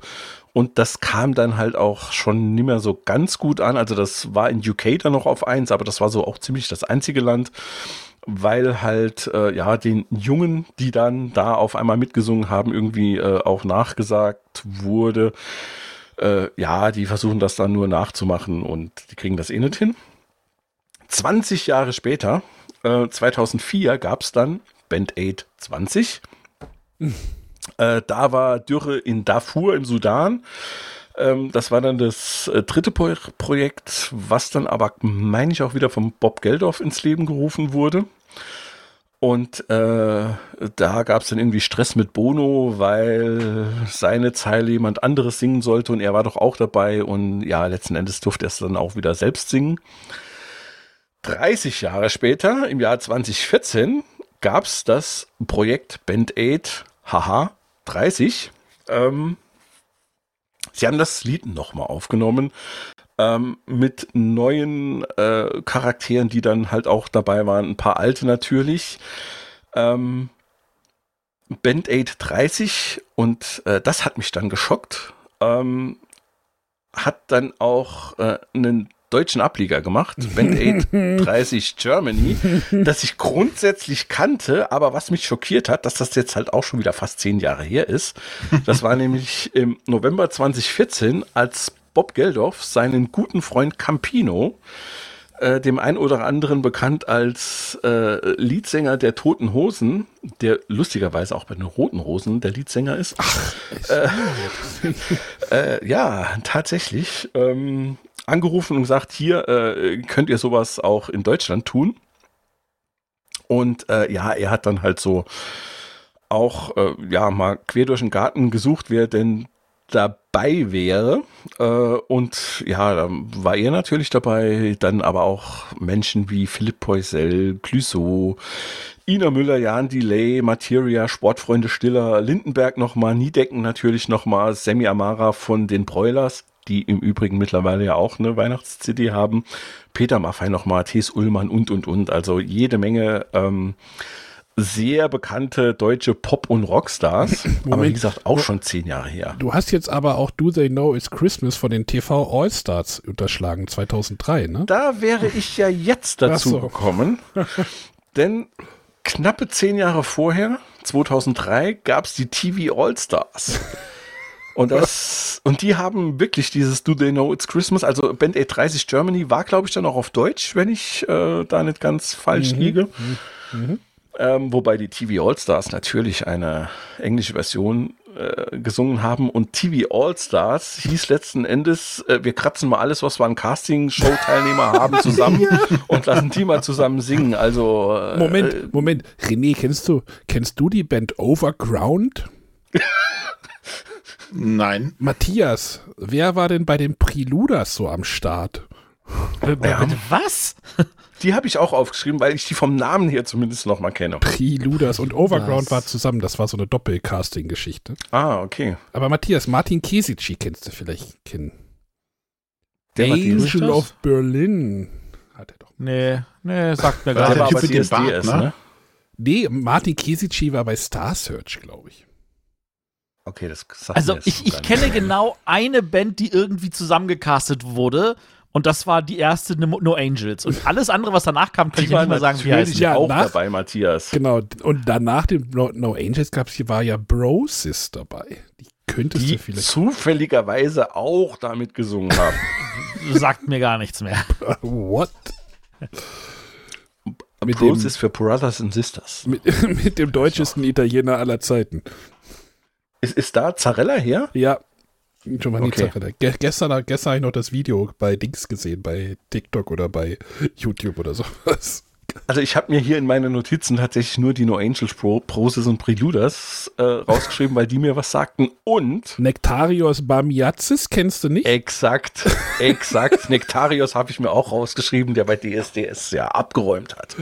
Also nicht bis zum Schluss, glaube ich, aber doch immerhin dabei. ich glaube, der war. war Nummer 9 oder sowas. Ja, Nektarios, aber den Namen fand ich damals cool. Nichtsdestotrotz hat das Ganze noch ein bisschen was nach sich gezogen, äh, was wir bis äh, äh, vielleicht mal noch so ähm, rein chartsmäßig, also ähm, Do They Know It's Christmas, das Original, irgendwelche Remixes, whatever, ähm, ist seit gefühlt zehn Jahren auch immer wieder in den deutschen Charts. Ne? Also die ähm, halten sich da konsequent ein paar Wochen immer wahrscheinlich um die Weihnachtszeit dann äh, konstant in den Charts und auch in anderen Ländern. Also das ja, wird immer wieder aufgewärmt, so wie ein Heinz Becker oder ein Ekel Alfred So zu vier, Silvester. vier Wochen lang. Genau. Genau. Aber äh, Band 830 Germany ähm, hat was nach sich gezogen, was es auch heute noch gibt. Und zwar Eier aus Stahl von Jan Böhmermann. Stimmt, Aha. da gab es ja richtige Kontroverse um, die, um diese deutsche Genau. Geschichte. Ja. Genau, das, al- also Kontroversen gab es letzten Endes, was ich so jetzt gelesen habe, in jedem Jahr, äh, wo halt irgendwie so ein Band 8 Projekt war und Bob Geldof hat mittlerweile auch gesagt, dass er zwei ganz, ganz schlimme Sachen gemacht hat. Das eine war halt äh, Band 8 und das andere war USA for Africa. Ähm, weil es dann halt immer darum ging, wie viel Geld kommt tatsächlich an, wo kommt das an, äh, unterstütze ich damit nicht irgendwelche ähm, Regierungen, die ähm, damit äh, Schindluder treiben und, und, und. Also ähm, das ist wohl eine ständige Diskussion. Aber äh, ja, letzten Endes äh, ja, musst du, glaube ich, damit leben. Und äh, Böhmermann hatte die deutsche Variante des Ganzen ähm, aus äh, recht kritischer Sicht betrachtet und nannte das Ding dann Eier aus Stahl, wobei es dann von Campino auch ein Kontra, äh, ein Konter nochmal dazu gab. Aber ja, ne, wie es denn halt so ist, äh, sie wollten eigentlich alle was Gutes tun und ähm, ja, hat dann mehr oder weniger funktioniert. Es gibt noch eine Version des Songs, ähm, und zwar vom Gleecast, die das wohl dann auch irgendwann mal ähm, vertont hatten. Da war ja relativ wenig äh, sicher vor denen. Und 2005 ähm, gab es auch noch mal eine Art Revival des Ganzen, und zwar Live 8, wobei 8 jetzt nicht die Hilfe war, sondern die 8. Und zwar ähm, ging es da so um die G8-Proteste beziehungsweise um das politische Wirken der G8-Mitgliedstaaten. Und da hat man dann tatsächlich weltweit äh, Konzerte ähm, veranstaltet, die mehr oder weniger parallel abliefen. Und das waren äh, zehn Stück, die gleichzeitig äh, liefen in den G8-Staaten und äh, Südafrika. Und man hatte dann in Edinburgh auch noch mal zwei Tage später oder sowas äh, ein, ein elftes letzten Endes äh, gestartet. Und aufgrund dieses äh, ersten Live Aid Konzerts hatte ich heute Nachmittag durchaus viel schöne Zeit, weil ich mir den einen oder anderen Auftritt dann auch noch mal angeschaut habe. Ähm, weil da natürlich nicht mehr dieses Do They Know It's Christmas ähm, lief, sondern äh, das haben sie dann, glaube ich, auch gar nicht gespielt, weil das ja letzten Endes alles im Sommer war und da war das ja relativ witzlos. Aber so ein äh, äh quasi Revival von Led Zeppelin war da, wo Phil Collins als Drummer eingesprungen war und sowas. Und das war schon richtig geil. Für mich als Kind ähm, war das damals auch ganz cool, weil ich äh, gerne die Sachen meiner Schwester hörte. Ich mit dabei war, als die LP dann, äh, beziehungsweise die Maxi, also das muss man vielleicht den jüngeren Zuhörerinnen dann auch nochmal erklären, eine Maxi hatte die Größe einer LP, lief aber auf der Geschwindigkeit einer Single, äh, weil da nur ein, zwei Lieder drauf waren, aber in aller Regel eine längere Version und äh, Do They Know It's Christmas kam als Maxi raus. Ähm, ich war dabei, als die bei Karstadt Musik gekauft wurde, im Erdgeschoss, nee, im, im, im Basement, also im Keller, äh, hatte Karstadt damals ähm, quasi seine Platten und äh, ich war live dabei und habe den Song auch total abgefeiert, weil ich war zehn und liebte das, was meine Schwester gehört hat. Insofern war ich da mittendrin. Und das war, glaube ich, meine Geschichte zu Do They Know It's Christmas. Aloha. Aloha. Das zieht ja ja Kreise. Nicht wahr? Und es war halt auch so das erste Mal, wo ich auf solche Benefizaktionen überhaupt auch aufmerksam wurde. Ich meine, äh, RTL macht seit gefühlten 20 Jahren oder wahrscheinlich auch wirklich in 20 Jahren hier ihren äh, Spendenmarathon ähm, im Oktober, November äh, mit Domino Day und was weiß ich. Domino und, Day gibt es aber auch schon seit 20 Jahren nicht mehr. Ja, ungefähr. Ne? Wobei, da gibt es auf YouTube ganz geile Sachen, kann ich euch sagen. Aber ähm, ja, letzten Endes war das halt so das, wo ich sage, ähm, da habe ich das das erste Mal auch mitbekommen. Der letzte Domino Day war 2009. Okay. Domino, Domino Day. Ja. Da Matthias gab's, René. Da gab es auch ein gutes Lied von eurer Mütter zum Domino Day. oh Gott. Fuck shit, Shania. Irgendjemand muss ja schuld sein. Ja, soll ich jetzt? Habt ihr noch was ausgepackt? Also können wir mit euch noch was auspacken? Ja, ich würde einfach mal loslegen, René, oder möchtest du? Nee, mach ruhig. Mach ruhig.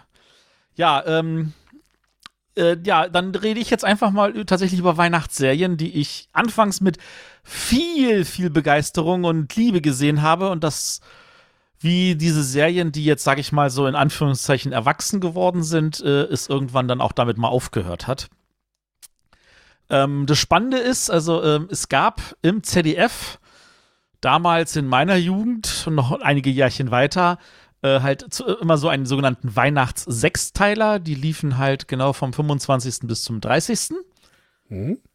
Und äh, damit waren dann also jeden Tag nach Heiligabend, wo man ja theoretisch kein Fernsehen geguckt hätte, bis äh, irgendwie Silvester, wo dann nur noch irgendwelches Knallerkram und tausendfache Wiederholungen im Fernsehen liefen, ähm, hat man halt dann immer so eine schöne Serie gucken können im ZDF äh, im Vorabendprogramm, ich glaube, das lief immer so gegen 18 Uhr, glaube ich, oder sowas. 18 Uhr, 19 Uhr, ich glaube, ja. Äh, äh, nee, warte mal, ZDF, 19 Uhr ist heute, also 18 Uhr herum, ja. Das war, das, um nochmal kurz, ähm, das war für uns was ganz Besonderes, weil das haben meine Eltern oder mein Vater sogar mitgeguckt, weil da hatte der halt mal zwischen den Weihnachten, also zwischen den Jahren so nicht gearbeitet, also ne, selbstständig und so, der hat dann halt einfach dann auch frei gehabt und dann konnte man halt zusammen so in der Familie sowas erleben. Das war, das war für mich als Kind immer was ganz, ganz Besonderes. Nice. Also ich muss zugeben, es gab eine Serie, die war jetzt nicht eine der ersten, die hat dann meine Mutter mitgeguckt. Mhm. Äh, das war keine tolle Erfahrung. okay. Aber das war auch daran, dass ich in dieser Serie nicht sage. Aber egal, lass uns vorne anfangen. Mhm. Also es gab tatsächlich, wenn ich mich nicht verzählt habe, genau 18 Mal eine Weihnachtsserie im ZDF. Äh, 18 Jahre, das heißt, das Ding ist volljährig geworden und dann natürlich Flügge hat es aufgehört. So gehört sich's. Aber ich glaube, es waren zwischendurch waren irgendwie auch ein paar Jahre weggelassen oder zumindest am Ende. Sicher bin ich mir jetzt nicht. Egal. Also es fing an im Jahre 79 mit Tim Thaler. Ähm, mhm. Über Tommy Orner haben wir ja neulich erst geredet, weil der René ja so eine schöne Serie vorgestellt hatte, nämlich Money der Libero. Nee, So war das der Markus. ja. Reden Ja, ich weiß. Ich Aber nicht, ja. nein, um Gottes Willen. Nein, dann war es der Markus. Seid nicht so kleinlich. Genau. Und der Tommy Orner, der ist natürlich, der hat ein paar Jahre vorher, hat halt mit Tim Thaler, das war seine erste Serie. Ähm, da ist er halt auch damit berühmt geworden. Ähm, es geht halt um einen Jungen, der sein, der ein ganz tolles Lachen hat und der sein Lachen halt einfach verkauft hat. Äh, ihr müsst euch jetzt vorstellen, wie diese Simpsons-Folge, wo äh, Bart seine Seele für einen Donut verkauft, ungefähr von der Qualität. Und er versucht halt irgendwie, äh, er er merkt halt, wie unglücklich er ist, weil er halt nicht lachen kann. Ähm, aber er darf halt in der Zeit halt, äh, jeder Wunsch wird ihm automatisch erfüllt. Und er braucht halt diese sechs Folgen, um zu erkennen, dass er sich auch einfach wünschen kann, dass er wieder lachen kann. Ähm, Dann jede Wette Was- gewinnt er, die er eingeht. Nicht jeder Wunsch jede Wette erfüllt. war's. Ja, gut, aber das ist ja gefühlt das gefühlt dasselbe, ja. Oh Gott, das Gambler. ist so lange her, dass ich das gesehen habe. Heutzutage auch schon wieder kritisch mit äh, Wettspiel. Ja, ja, ja. Da Aber das ist- der das waren ja- Warnhinweis, ich sag mal so, als Kind hat man das wirklich mit Begeisterung gesehen. Ich, als ich das irgendwie vor knapp 20 Jahren nochmal gesehen habe, dachte ich mir so, oh, das ist Kindheitserinnerung, muss ich mir mal wieder anschauen. Hab ganz viele von denen nochmal nachgeholt. Tim Thaler ist an der Stelle tatsächlich schlecht gealtert. Die schauspielische Leistung von unserem Bösewicht ist natürlich äh, immer noch sehr gut gewesen, aber die Story war so hanebüchen gefühlt, weil ich dachte so, ist doch logisch, was man da machen muss. Aber naja, ähm, vielleicht, vielleicht ist man heutzutage auch einfach reifer und hat mehr gesehen, als es Ende der 70er war. Ja, wenn du jetzt, bevor du jetzt von Tim Thaler vielleicht wegschwenkst, ich ähm, hatte mich auch mit den Weihnachtsserien jetzt hier in der Vorbereitung beschäftigt und hat da noch mal ein bisschen auch nachgeguckt. Das ist ja tatsächlich auf einer Buchvorlage basierend, Ja, das Ganze. Und ähm, da gibt es tatsächlich jetzt, wenn man das in Anführungszeichen, also der, der berühmte Bösewicht ist ja Horst Frank, der so eine unverwechselbare Stimme hat, der auch in vielen Hörspielen vorkommt, als Bösewicht oder aber auch als Kommissar Reynolds bei den drei Fragezeichen. Nur so am Rande. Aber ähm, da kann man ja ein bisschen rein interpretieren, das ist der Teufel. Ne? Das Böse. Ja. Und ähm, aber andere Leute sagen halt auch, dass es eine Kapitalismuskritik ist. Und Ähm. wenn man sich das Ganze so anschaut, passt das auch sehr gut. Weil es ja tatsächlich darum geht, dieser Bösewicht kann sich ja, der ist so stinkereich, der kann sich alles kaufen. Nur Sympathie kann er sich nicht kaufen. Ne? Und äh, selbst da, äh, irgendwann kommt er halt mit, weil bei dem, auch wenn es bei den Wetten nicht tatsächlich um physisches Geld geht, aber es geht ja auch um dann um Geld irgendwie oder um Besitz in irgendeiner Art und Weise, äh, geht es halt tatsächlich dann auch wieder in diesen Kapitalismus rein. Das fand ich tatsächlich, wenn man das dann so sieht, äh, wirkt es auf einmal ganz anders wieder. Müsste ich vielleicht dass ich noch mal gucken. Also ähm, das Originalbuch ist übrigens von James Krüss, einem meiner Lieblingsschriftsteller als, als äh, für Kinderliteratur. Sein Buch Mein Urgroßvater und ich habe ich glaube ich mindestens sechs, sieben Mal gelesen. Ähm, und also von da aus gesehen, James Krüss kann da ganz, ganz viele tolle Sachen machen. Ähm, ich hatte auch erst nicht gewusst, dass das James Krüss geschrieben hat, ähm, weil natürlich, was man immer nur sieht, ist Justus Faue, der ja mehr oder weniger die meisten von diesen Weihnachtssechsteilern geschrieben hat. Aber tatsächlich ist das an dieser Stelle eine Anpassung. Und dieser Hinweis ist tatsächlich spannend. Vielleicht sollte ich mir das ganze, die ganze Serie nochmal unter diesem Gesichtspunkt anschauen. Aber ich könnte mir vorstellen, dass man das heutzutage wahrscheinlich irgendwie cooler verfilmen würde. Es gibt ja eine Neuauflage davon, ne? eine Verfilmung Echt? von dem Stoff. Ob die jetzt besser ist, da bin ich ja bei diesen Neuverfilmungen auch immer sehr kritisch, äh, aber es gibt eine. Ich habe es aber nicht gesehen. Okay. Na, dann äh, gut. Also, Tim Thaler, wie gesagt, also tatsächlich Kapitalismuskritik kann ich nachvollziehen. Finde ich auch tatsächlich gut. Ähm, vielleicht ist das aber auch zu verklausuliert. Zumindest ich als Kind habe es nicht verstanden. Aber das ist, das ist wahrscheinlich so wie Monopoly. Das ist auch. Ja, das ist halt, das, das ist vielleicht so, wie halt gute Kinderserien sind, wo halt Erwachsene vielleicht auch noch was drin finden und nicht nur so diese Kinderebene, sondern halt ja, auch mal eine. das könnte sein. Oder wo es halt in Anführungszeichen in einem gärt über mehrere Jahre und man dann, dann trotzdem vielleicht verinnerlicht hat. Ohne das jetzt so bewusst zu sagen, so, oh, das geht gegen Kapitalismus, der Böse. Ja, sondern das, es bleibt im Hinterkopf. Ja. Ja. Gut, ähm, die, zwe- der zweite Sechsteiler ist übrigens gar kein Sechsteiler, sondern ein Zehnteiler. um mal gleich da eine Abweichung zu haben. Und zwar geht es um die Serie Madita, ähm, die natürlich äh, auch immer, äh, also das ist, das ist eine schwedische Serie, die ist also tatsächlich ähm, zwar im ZDF ausgestrahlt worden, aber an sich nicht vom ZDF produziert worden. Die haben sie mehr oder weniger eingekauft, so frei nach dem Motto, oh ja, wir können ja zu Weihnachten wieder was senden. Haben das, glaube ich, auf zehn Tage verteilt. Ähm, und zwar war das noch nicht mal, ich glaube, das war dann irgendwie so zwei Tage, zwei Folgen. Achso, die, die haben vorher schon angefangen. Am 22. Dezember sehe ich hier gerade auf Wikipedia. Die haben schon im Dezember, äh, also vor Weihnachten angefangen, damit sie die zehn Folgen bis Silvester auch durchkriegen. Und das ist, sage ich jetzt mal so, die typische äh, schwedische Serie, wie man es halt von Astrid Lindgren so kennt. So, diese Bullabü-Romantik. Ganz genau. Kleine Kinder, tolle, spannende Abenteuer, sowas in dieser Richtung. Hat mir total gefallen, fand ich als Kind super. Habe ich auch seit ich als- damals Kind war, inzwischen, glaube ich, nicht mehr gesehen. Aber was ich in dem Zusammenhang spannend fand, war, dass das, ähm, dass diese Weihnachtsserien eigentlich tatsächlich in Skandinavien ein richtig großes Ding sind.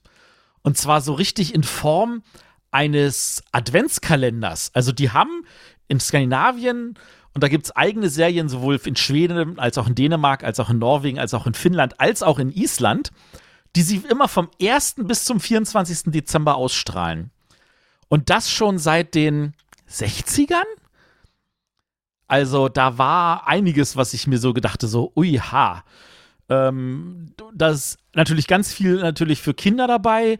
Da sind aber auch so, ähm, es gab in Dänemark sogar einen, einen, einen Weihnachts-24-Teiler über die Olsenbande. Ich weiß nicht, ob ihr die Olsenbande kennt. Natürlich. Natürlich, klar. Mächtig gewaltig, Egon. Ähm, tatsächlich, also mit der richtig guten äh, DEFA-Vertonung ist das auch in Deutschland zu, gut zu ertragen und äh, dachte ich mir so, das, das, das sind so Sachen, wo ich denke so, oha, interessant. Ähm, die haben sogar eine Serie gemacht extra für Erwachsene, das hieß einfach nur The 24s und das war dann so ein bisschen Verarsche von der amerikanischen 24-Serie. Ähm, also die haben da tatsächlich das ist, das ist auch heute noch Standard, dass die das da irgendwie in diesen Ländern drehen und entsprechend das Fernsehprogramm beballern. Und ähm, genau, also Mandita ragt jetzt in diesen Serien überhaupt nicht raus, weil spannender wurde es jetzt tatsächlich 81, wo dann ähm, das ZDF wieder selber losgelegt hat. Und diese Serie war für mich der Hammer. Ich glaube, die habe ich als Kind damals schon mehrmals sehen müssen. Äh, es geht um Silas. Mhm. Weiß jetzt nicht, wer das von euch gesehen hat. Das ist halt ein Natürlich. kleines Kind, damals gespielt von einem Patrick Bach. Der Junge auf dem Pferd. Der Junge auf dem Pferd. Ich überlege gerade, wie alt war Patrick Bach da? Der war vielleicht 12, 13 oder sowas. Ähm, der hat, äh, der ist, der war halt mehr oder weniger ein, ein Waisenkind. Und der äh, schließt sich halt, also der, der, der muss halt alleine sich durch sein Leben schlagen und schließt sich einem Wanderzirkus an und ähm, erlebte halt mehr oder weniger seine äh, Erfahrung auf diese Weise. Die halt als Kind missbraucht wird und ähnlichen Kram. Ähm, das war, das war tatsächlich mal Abenteuer. Das war, also gerade für mich so als Kinderherz war das richtig, richtig viel Abenteuer. Ähm, das war etwas, wo ich dann sage, das muss ich noch mal gucken, das muss ich noch mal gucken. Und äh, das war schon spannend. Ähm, ich weiß gar nicht, ob das heutzutage noch so rüberkommen würde. Ich glaube, meine Kinder haben es nicht gesehen. Ich habe ja ein paar von diesen Serien habe ich meinen Kindern angetan. Äh, unter anderem halt Tim Thaler, aber ich glaube, Silas habe ich ihn nicht angetan. Aber natürlich, die sechs Folgen enden natürlich mit einem Happy End. Wie sich das gehört zu Weihnachten. Wie sich das gehört. Genau. Ähm, und da der, der äh, Patrick Bach damit natürlich so eingeschlagen ist, haben sie gleich noch eine Serie hinterhergedreht mit ihm. Und zwar Jack Holborn. Ähm, das war natürlich dann auch wieder Pflicht, so, yeah, der Junge ist wieder da und äh, Weihnachtsserie und äh, es geht halt, auch hier spielt er wieder ein, ein Waisenkind, ähm, das aber jetzt auf hoher See halt spielt, wo er halt Ja. äh, äh, zu den Freibeutern kommt und so und äh, da einige, ich sag mal so, das war Piratenabenteuer pur. Ja, Ähm, richtig. Genau. Ich glaube, da war es am Ende aber auch so, dass er ähm, dann tatsächlich irgendwie an Land irgendwie äh, bei einer Familie untergekommen ist. Also tatsächlich bei seinen wahren Eltern, die ihn dann wiederfinden oder so. Aber wie gesagt, müsste man sich mal wieder antun. Ist aber Ja. tatsächlich also grandios gewesen und ähm, ich sag mal so, hätte man damals schon irgendwie einen VHS-Rekorder gehabt, dann hätte man die wahrscheinlich in Lauerschleife geguckt. Aber so hat man immer nur genutzt, ah, es wird mal wiederholt, dann hat man sich's angeschaut. Jack Holborn. Es ist äh, interessanterweise, wenn man Leuten sagt, irgendwie Weihnachtssechstaler Silas sagen, kennen alle. Jack Holborn kennt irgendwie nur noch die Hälfte. Ja, Jack Holborn kann ich mich aber noch sehr gut an das Intro erinnern, so mit dem Flug auf dieses Schiff zu und so. Also das Problem ist, dass ich gerade von den frühen Serien inhaltlich gar nicht mehr so viel weiß. Also Tim Thaler, ja klar. Ähm, aber dann Silas Jack Holborn, das war dann halt ähnlich, das verschwimmt dann bei mir auch so ein bisschen. Ähm, aber ja, ich habe es auf jeden Fall geliebt damals. Also die frühen sind bei mir jetzt so gar nicht präsent. Nee, bei mir auch nicht. Da war ich aber noch zu jung, um die an dem Termin selber gesehen zu haben. Genau, wenn, also- dann habe ich sie irgendwann mal in der Wiederholung gesehen. Aber dann ist es ja auch mehr Zufall gewesen, wenn man mal sowas gesehen hat. Genau, so Tim Thaler und Silas hast du irgendwie mal mitgekriegt. Ich habe die ja, glaube ich, aber nie so von vorne bis hinten geguckt. Verstehe. Ähm, Die gut, nächste habe ich aber gesehen. Den nächsten, ja genau. Das war der, wo meine Mutter mitgeguckt hat, weil das natürlich wieder auf einer Buchvorlage von Else Uri beruht, nämlich Nesthäkchen. Und das war eine Serie, die habe ich nicht zu Ende gesehen. Ja, da, Weil- da, das ist natürlich auch äh, spannend, da- dass die halt immer so ein bisschen, ja, ich sag mal so, die Zielgruppen vielleicht auch so ein bisschen variieren, ne? So, so Ja. Silas und Jack Holborn, so Abenteuer, jetzt kommt halt so ein Nesthäkchen, das ist dann halt, wenn man in den klassischen Bildern bleibt, eher so eine Mädchengeschichte, ne? Da, damit hätte ich tatsächlich noch nicht mal das Problem gehabt. Also tatsächlich, ähm, das war so, okay, kleines Mädchen. Ich meine, wir hatten davor mal Dieter, das ist ja auch irgendwie so.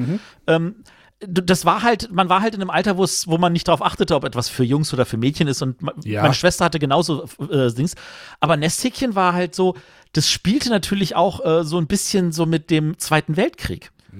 Und das war ein Thema, wo ich sagte, Ja. so Krieg, nee, will ich nicht. Und dann habe ich einfach gegangen. Und ich habe es nicht zu Ende gesehen, weil ich gesagt habe, das, das, was, was, woll, was wollen sie den Kindern Krieg zeigen? Das will ich nicht sehen.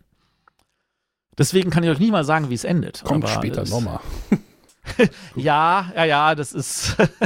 genau. Also Nesthäkchen ist natürlich, also, aber die Vorlage von Else Uri ist natürlich auch weltberühmt. Also die, das ist ein ganz, ganz berühmtes Buch und äh, meine Mutter war natürlich jemand, der das auch gelesen hat und gesagt hat, ja, das muss ich natürlich mir da auch angucken. Und sie hat das auch zu Ende geguckt, aber das war für mich nicht mehr anschaubar. Das, das war ging gar nicht. Und deswegen war ich so froh, dass im Jahr danach meine Lieblingsserie von Oh. all diesen Serien kam. War modernes Abenteuer, hatten wir dann nämlich 1984, ähm, und zwar Patrick Packard.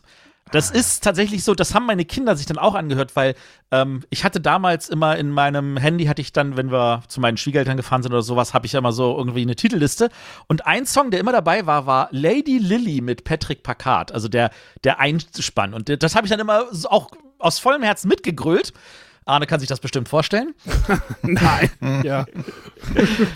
Er Und will sich das aber nicht vorstellen. Ja, das kann sein, aber das war tatsächlich so, dass meine Kinder dann auch gesagt haben, so, okay, das ist ja ein deutsches Lied, was ich da mal mitträllere, was, worum geht's da? Und dann haben sie sich das angeguckt, das sind ja nur sechs Teile, wie gesagt, und waren natürlich dann auch begeistert. Es, es geht, hier geht's darum, es gibt einen Wissenschaftler in Norwegen, der irgendwie an, ähm, an, an, an irgendwelchen Genen rumgeforscht hat und dafür gesorgt hat, dass in Packeis Ananas wachsen.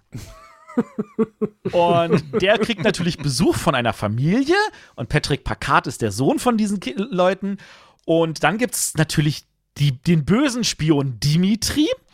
Ähm, der versucht natürlich diese Formel zu klauen. Was der macht, der schüttet in eine Zahnpasta irgendwelches Wahrheitsserum rein, äh, betäubt damit diesen Professor, holt sich die Formel raus, damit er die aber irgendwie retten kann, brennt er die als irgendein Mikroding in den Fuß vom Patrick. Den er auch irgend- der Laser, irgendwie ne? dazwischen kommt und den er mal kurz überwältigen muss. Und dabei rutscht ihm einmal, einmal kurz der Fuß weg, sodass der Laser auch kurz ins Auge geht. Deswegen hat der So- Sohn dann irgendwann auch mal eine Augenmaske auf und so. Wirklich zum Teil Hanebüchen, aber total toll. Als Kind so, da ist dieser Bösewicht, da sind die Spione, das sind verschiedene Länder und am Ende dann dieses.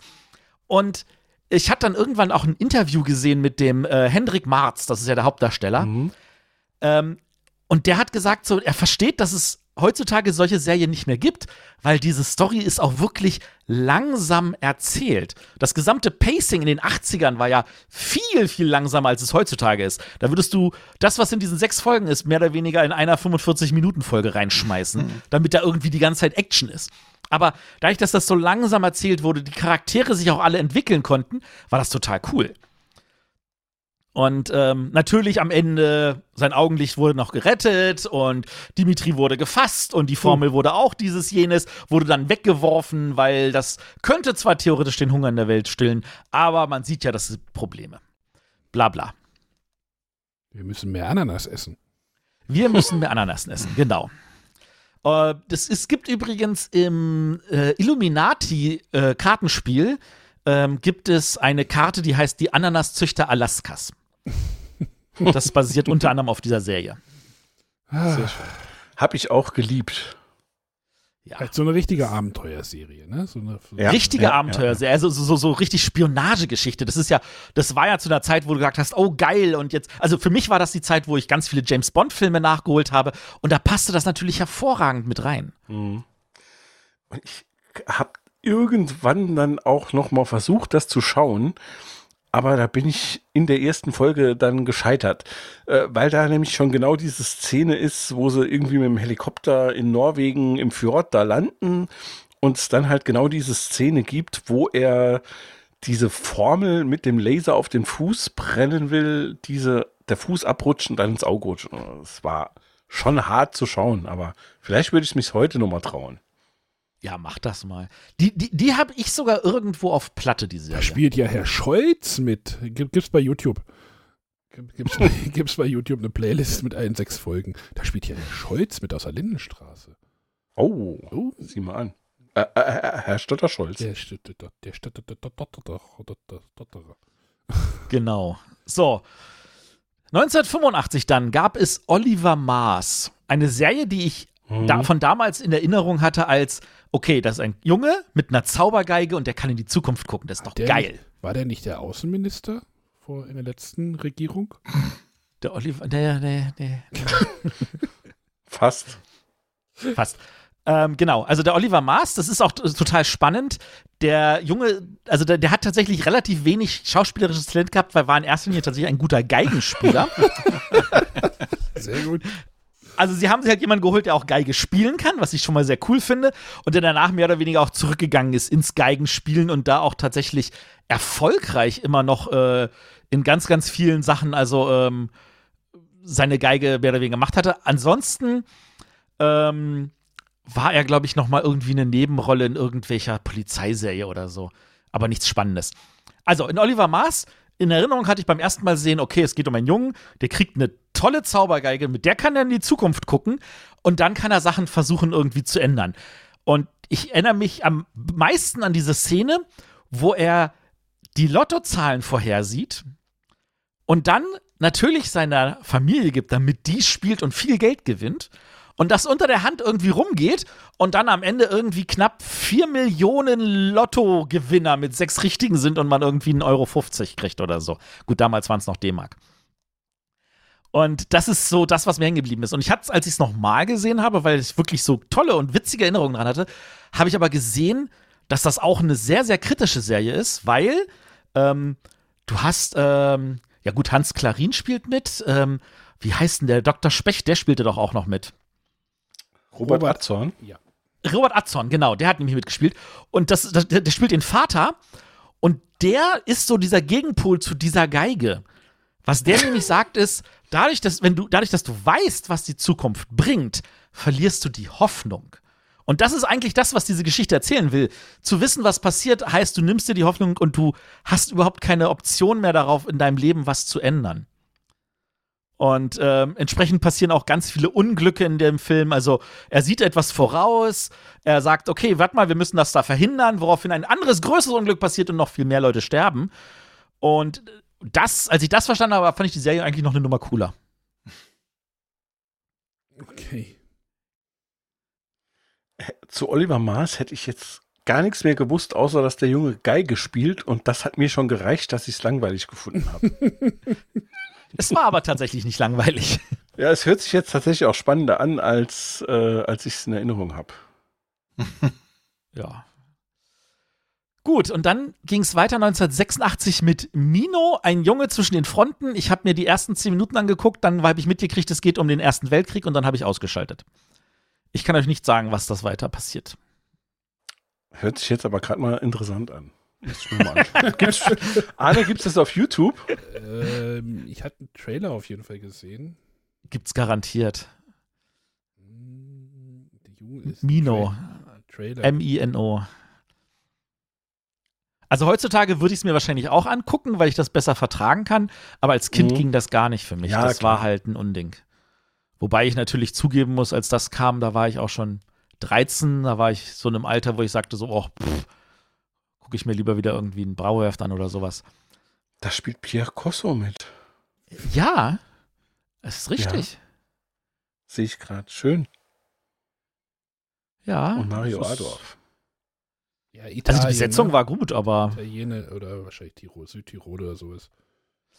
Ja, es geht halt um den, den Ersten Weltkrieg und äh, Italien tritt ein und ähnlichen Kram. Und äh, wie gesagt, genauer kann ich es nicht sagen. Okay, hat auch FSK 12, sehe ich gerade, was für so eine Kinder, in Anführungszeichen, Mhm. Weihnachtsserie ja relativ viel ist. Das Oder stimmt. relativ hoch ist, ne? Absolut. Aber haben sie im nächsten Jahr ja wieder geändert und da kommt dann, ich würde mal behaupten wollen, ist sogar noch berühmter geworden als Tim Thaler. Danach gab es nämlich Ja. Anna. Ja, Natürlich. so ist wahrscheinlich der Höhepunkt. Peak. Peak war Das Den das. ist- großen d- Revival das- von? Von Patrick Bach. Ja. Also als ich ihn gesehen habe, da, gleich in der ersten Folge am Ende dachte ich mir so, ja geil, der Patrick spielt mit. Ja, an der Serie bleibe ich jetzt hängen. Er hat nur sein Äh, Pferd durch einen Rollstuhl getauscht, oder? Genau, er hat sein Pferd und sein Schiff durch einen Rollstuhl getauscht. Ähm, aber den hat er tatsächlich sehr gut gespielt, den, den, den, den Rollstuhl-Jungen. also es geht an eine Tänzerin, ähm, an dieser Stelle die Anna, gespielt durch Silvia Seidel, die tatsächlich auch ihr Leben lang Tanzunterricht hatte, also auch tatsächlich tanzen konnte. Ähm, dir passiert ein Unfall und sie muss halt in die Reha. Und da trifft sie halt den lieben Rainer, das wird halt ihr Freund. Und äh, sie tut halt alles dran, dass sie halt irgendwie halt wieder tanzen kann. Und natürlich, wie das in so einer Serie ist, sie kann das und sie macht dann große Aufführungen und so. Und ähm, der eigentliche Sinn. Inhalt. Bitte? Vergiss den Rainer dabei. Genau, sie vergisst den Rainer. Also eigentlich geht es ja um diese Freundschaft, um die, die da erzählt werden soll. Und sie vergisst ihn und so. Und er prangert das natürlich an. Und ja, am Ende ist natürlich dann äh, entsprechend wieder großes Hayadaya. Und ähm, die Serie war tatsächlich, finde ich, auch cool gemacht. Sie war auch einfach mal wieder irgendwie so eine andere Geschichte. Ähm, My life is a tango. ja, genau. Ist das dort her? Ja. Ehrlich? Ja, das Ja. ist daher. Ja. Gestern noch gesehen. ja, ich habe schon beim Auto ein bisschen nochmal geguckt. Ähm, genau, und das war, also ich meine, das war, diese Serie war so erfolgreich, dass sie haben ja dann irgendwie ein oder zwei Jahre später sogar einen Kinofilm noch Mhm. dazu gemacht. Mhm. Mhm. Und ähm, also, ich würde sagen, weiß ich nicht, hat die Silvia Seidel danach noch mal irgendwas gerissen als Schauspielerin? Oh, ich sehe, sie hat ganz viel gemacht. Ja, da spielst du wahrscheinlich so, ich sehe hier gerade Soko, Soko und hier Cluedo, das Mörderspiel hat sie mitgespielt, eine Episode mitgespielt. Ja, genau. Oh, Sturm der Liebe, 20 Folgen. Eieiei. Uh. Ja, halt so die ganzen deutschen Serien wahrscheinlich durchgegangen. Ja, das, was man dann halt noch machen kann. Sie hat also mehr Schauspieltalent als der Geige spielende Junge aus Oliver Maas. Der hat es vielleicht nicht probiert. Also, also Auch sie hat. Sie hat ja auch für ihre Darstellung eine goldene Kamera gekriegt und ein Bambi und äh, bestimmt auch sowas wie ein, wie ein Bravo Otto oder sowas. Garantiert. Bravo, Otto. Garantiert. In Gold. Ja. Anna, also das, also da bin ich mir jetzt aber sicher, das müsstet ihr dann alle schon gesehen haben, Anna, oder? Ja, ja, Ja, ja, das. ja. Das, da Ja. habe ich, weiß nicht, vor einem Jahr oder sowas habe ich da die erste Folge nochmal geguckt. Da war das denn mit diesem Unfall. Da saß sie auf so einem VW-Pritschenwagen hinten drauf und ihr Bruder oder sowas ist gefahren, aber ohne Führerschein oder irgendwie sowas. Ja. Und dann ging es Ja. halt nach Paris und äh, ja, die strenge Lehrerin. Ah, die Madame irgendwie, ja. ja. Genau, und dann, dann kam tatsächlich, finde ich, auch ein sehr großer Schnitt im Sinne von, ähm, die, das Buch kam jetzt, also dann 1988, da kamen Noni und Mani. Da kam die Und-Phase der Weihnachtsserie. Die Und-Phase, aber das war jetzt nicht mehr Justus Fauer. Und ich finde, das hat man so ein bisschen dieser Serie dann auch angemerkt. Ähm, das ist, äh, 88 war das irgendwie so irgendwo in Island hat Skandinavien wieder. Ich weiß es schon gar nicht mehr. Äh, da ging es halt um ein äh, um eine zwölfjährige Noni und ihren kleinen Bruder und die haben natürlich alle auch äh, Abenteuerlust und Weltreise und dieses und ähm, dieses, ich glaube, die, die brechen von zu Hause aus, aber ich kann es nicht mehr genau zusammenfassen, weil es war irgendwie nicht genauso spannend erzählt. Deswegen keine, keine gute Erinnerung mehr. Ich weiß nicht, hat das, hat das jemand von euch gesehen? Ich habe das, ich habe das jetzt also seitdem auch nie wieder gesehen, aber ich hatte da irgendwie gute Erinnerungen dran. Nee, Musik, okay. Klaus Doldinger. Mhm. ja. Außer Gut. Ich sehe gerade, das wurde tatsächlich. Was haben sich denn dabei gedacht? Ah, Erstausstrahlung vom 26. bis zum 1. Januar. Da haben sie doch irgendwie verdettelt. Ähm, genau, aber egal, nächstes Jahr hat Justus V wieder schreiben dürfen, äh, Laura und Luis und natürlich wieder mit Patrick Bach. Der durfte noch ein viertes Mal ran. Ähm, und zwar geht es jetzt hier darum, ähm, Patrick Bach spielt einen Theologiestudenten und er äh, trifft halt äh, diese Kinder, Laura und Luis, die halt ähm, zu den obdachlosen Kindern gehören, die halt in irgendwelchen Kinderbanden sind, die halt natürlich ausgenutzt werden und irgendwelche Diebstähle machen sollen. Und er versucht sie halt davon, dafür zu sorgen, dass sie halt da äh, mehr oder weniger rauskommen, ähm, was ihm spannenderweise am Ende nicht gelingt. Also, das ist tatsächlich eine Serie ohne Happy End, die aber tatsächlich insgesamt trotzdem Spaß gemacht hat zu sehen. Interessant. Äh, man, man, man merkt so, dass man jetzt so auf dem Aus auslaufenden ZDF-Weihnachtsserien-Hype ist, weil die Wikipedia-Artikel kürzer werden. ah, okay. Ja. Ähm, tatsächlich muss ich auch sagen, das war die letzte Weihnachtsserie, die ich gesehen habe. Alles, was danach kommt, habe ich nicht mehr gesehen. Kann ich tatsächlich wenig zu erzählen. Falls also irgendjemand da einsteigen kann, wäre das auch nicht verkehrt. Äh, mhm. Ja, wir können sie auf jeden Fall noch erwähnen, würde ich sagen. Ne? Ja, ich glaube, das ist auch völlig ausreichend. Also es gab dann irgendwie Ron und Tanja. Sagt Nein, sagt mir nichts. Mhm. René, komm, du hast es gesehen, gibst du. Selten, aber nein. Okay, Markus, rettest du uns? Nein, nein. Laura und Luis waren, wenn ich so die Liste schaue, glaube ich, auch mein letztes, wobei Nonny und Manny mir schon nichts mehr sagt. Äh, das was dazwischen war.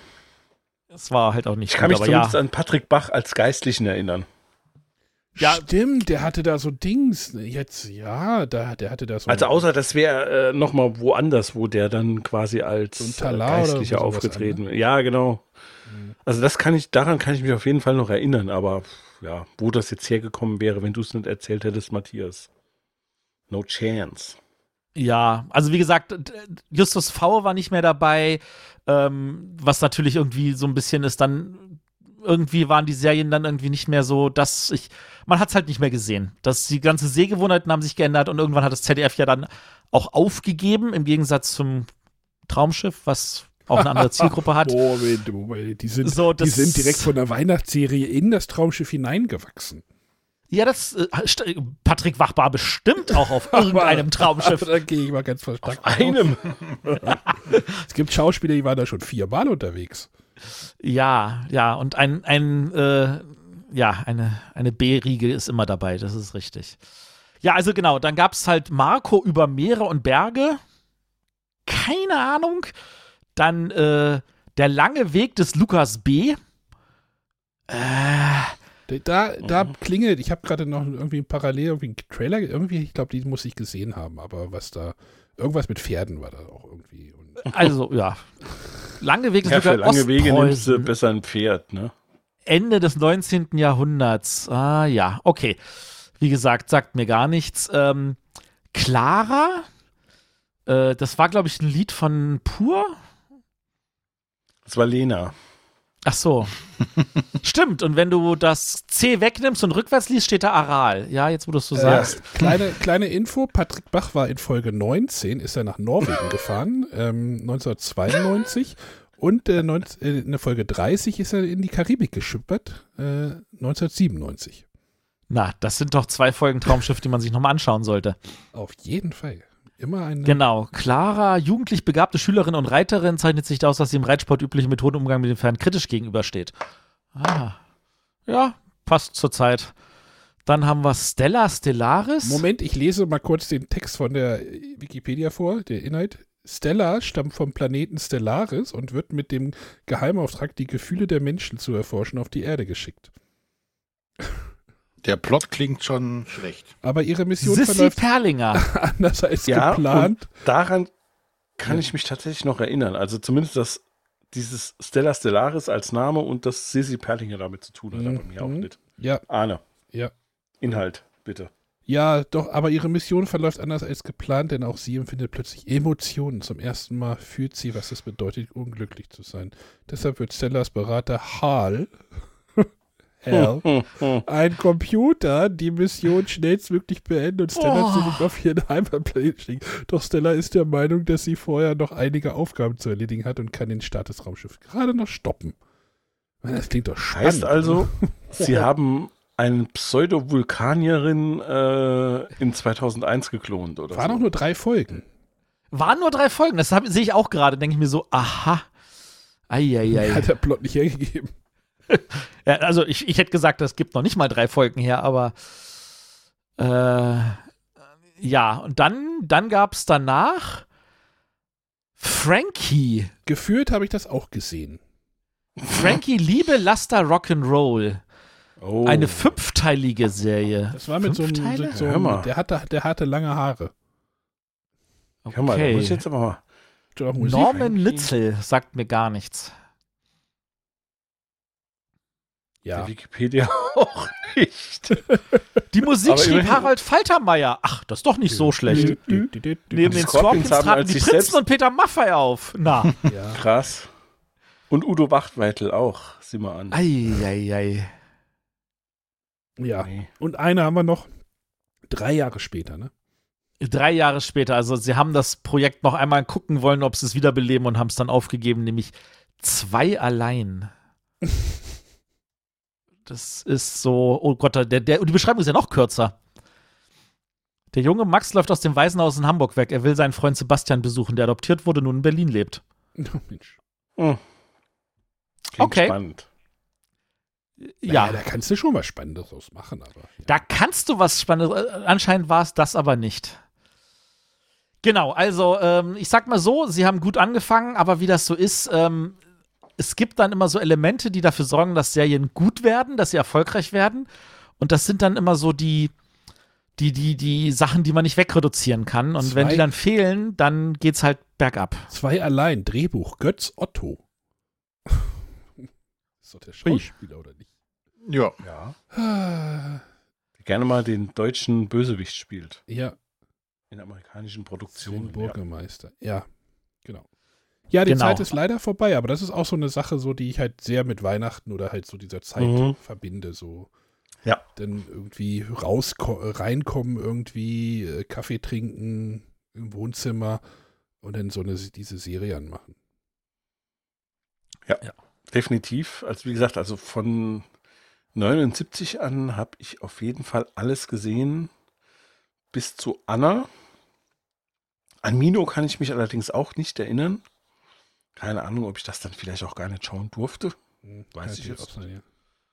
Also ich würde mal Ähm. sagen, wenn, wenn Hörer jetzt sagen, welche Serien sollen wir uns angucken, dann sage ich natürlich, ähm, Tim Thaler sollte man vielleicht mal gesehen haben.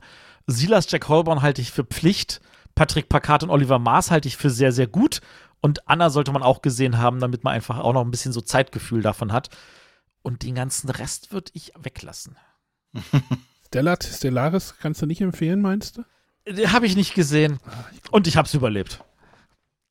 Gott sei Dank. Gut. ZDF gebe ich hier mal ein. Hm. Stella Stellaris gibt es auch nicht in der, bei YouTube. Hm. Schlecht sortiert, diese YouTube. So, würde ich sagen.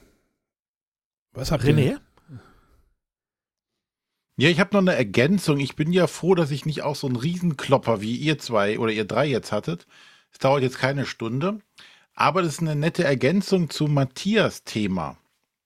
Und Okay. zwar habe ich eine Serie gesehen, wo ich immer dachte, die gehört auch zu diesen Weihnachtsfilmen.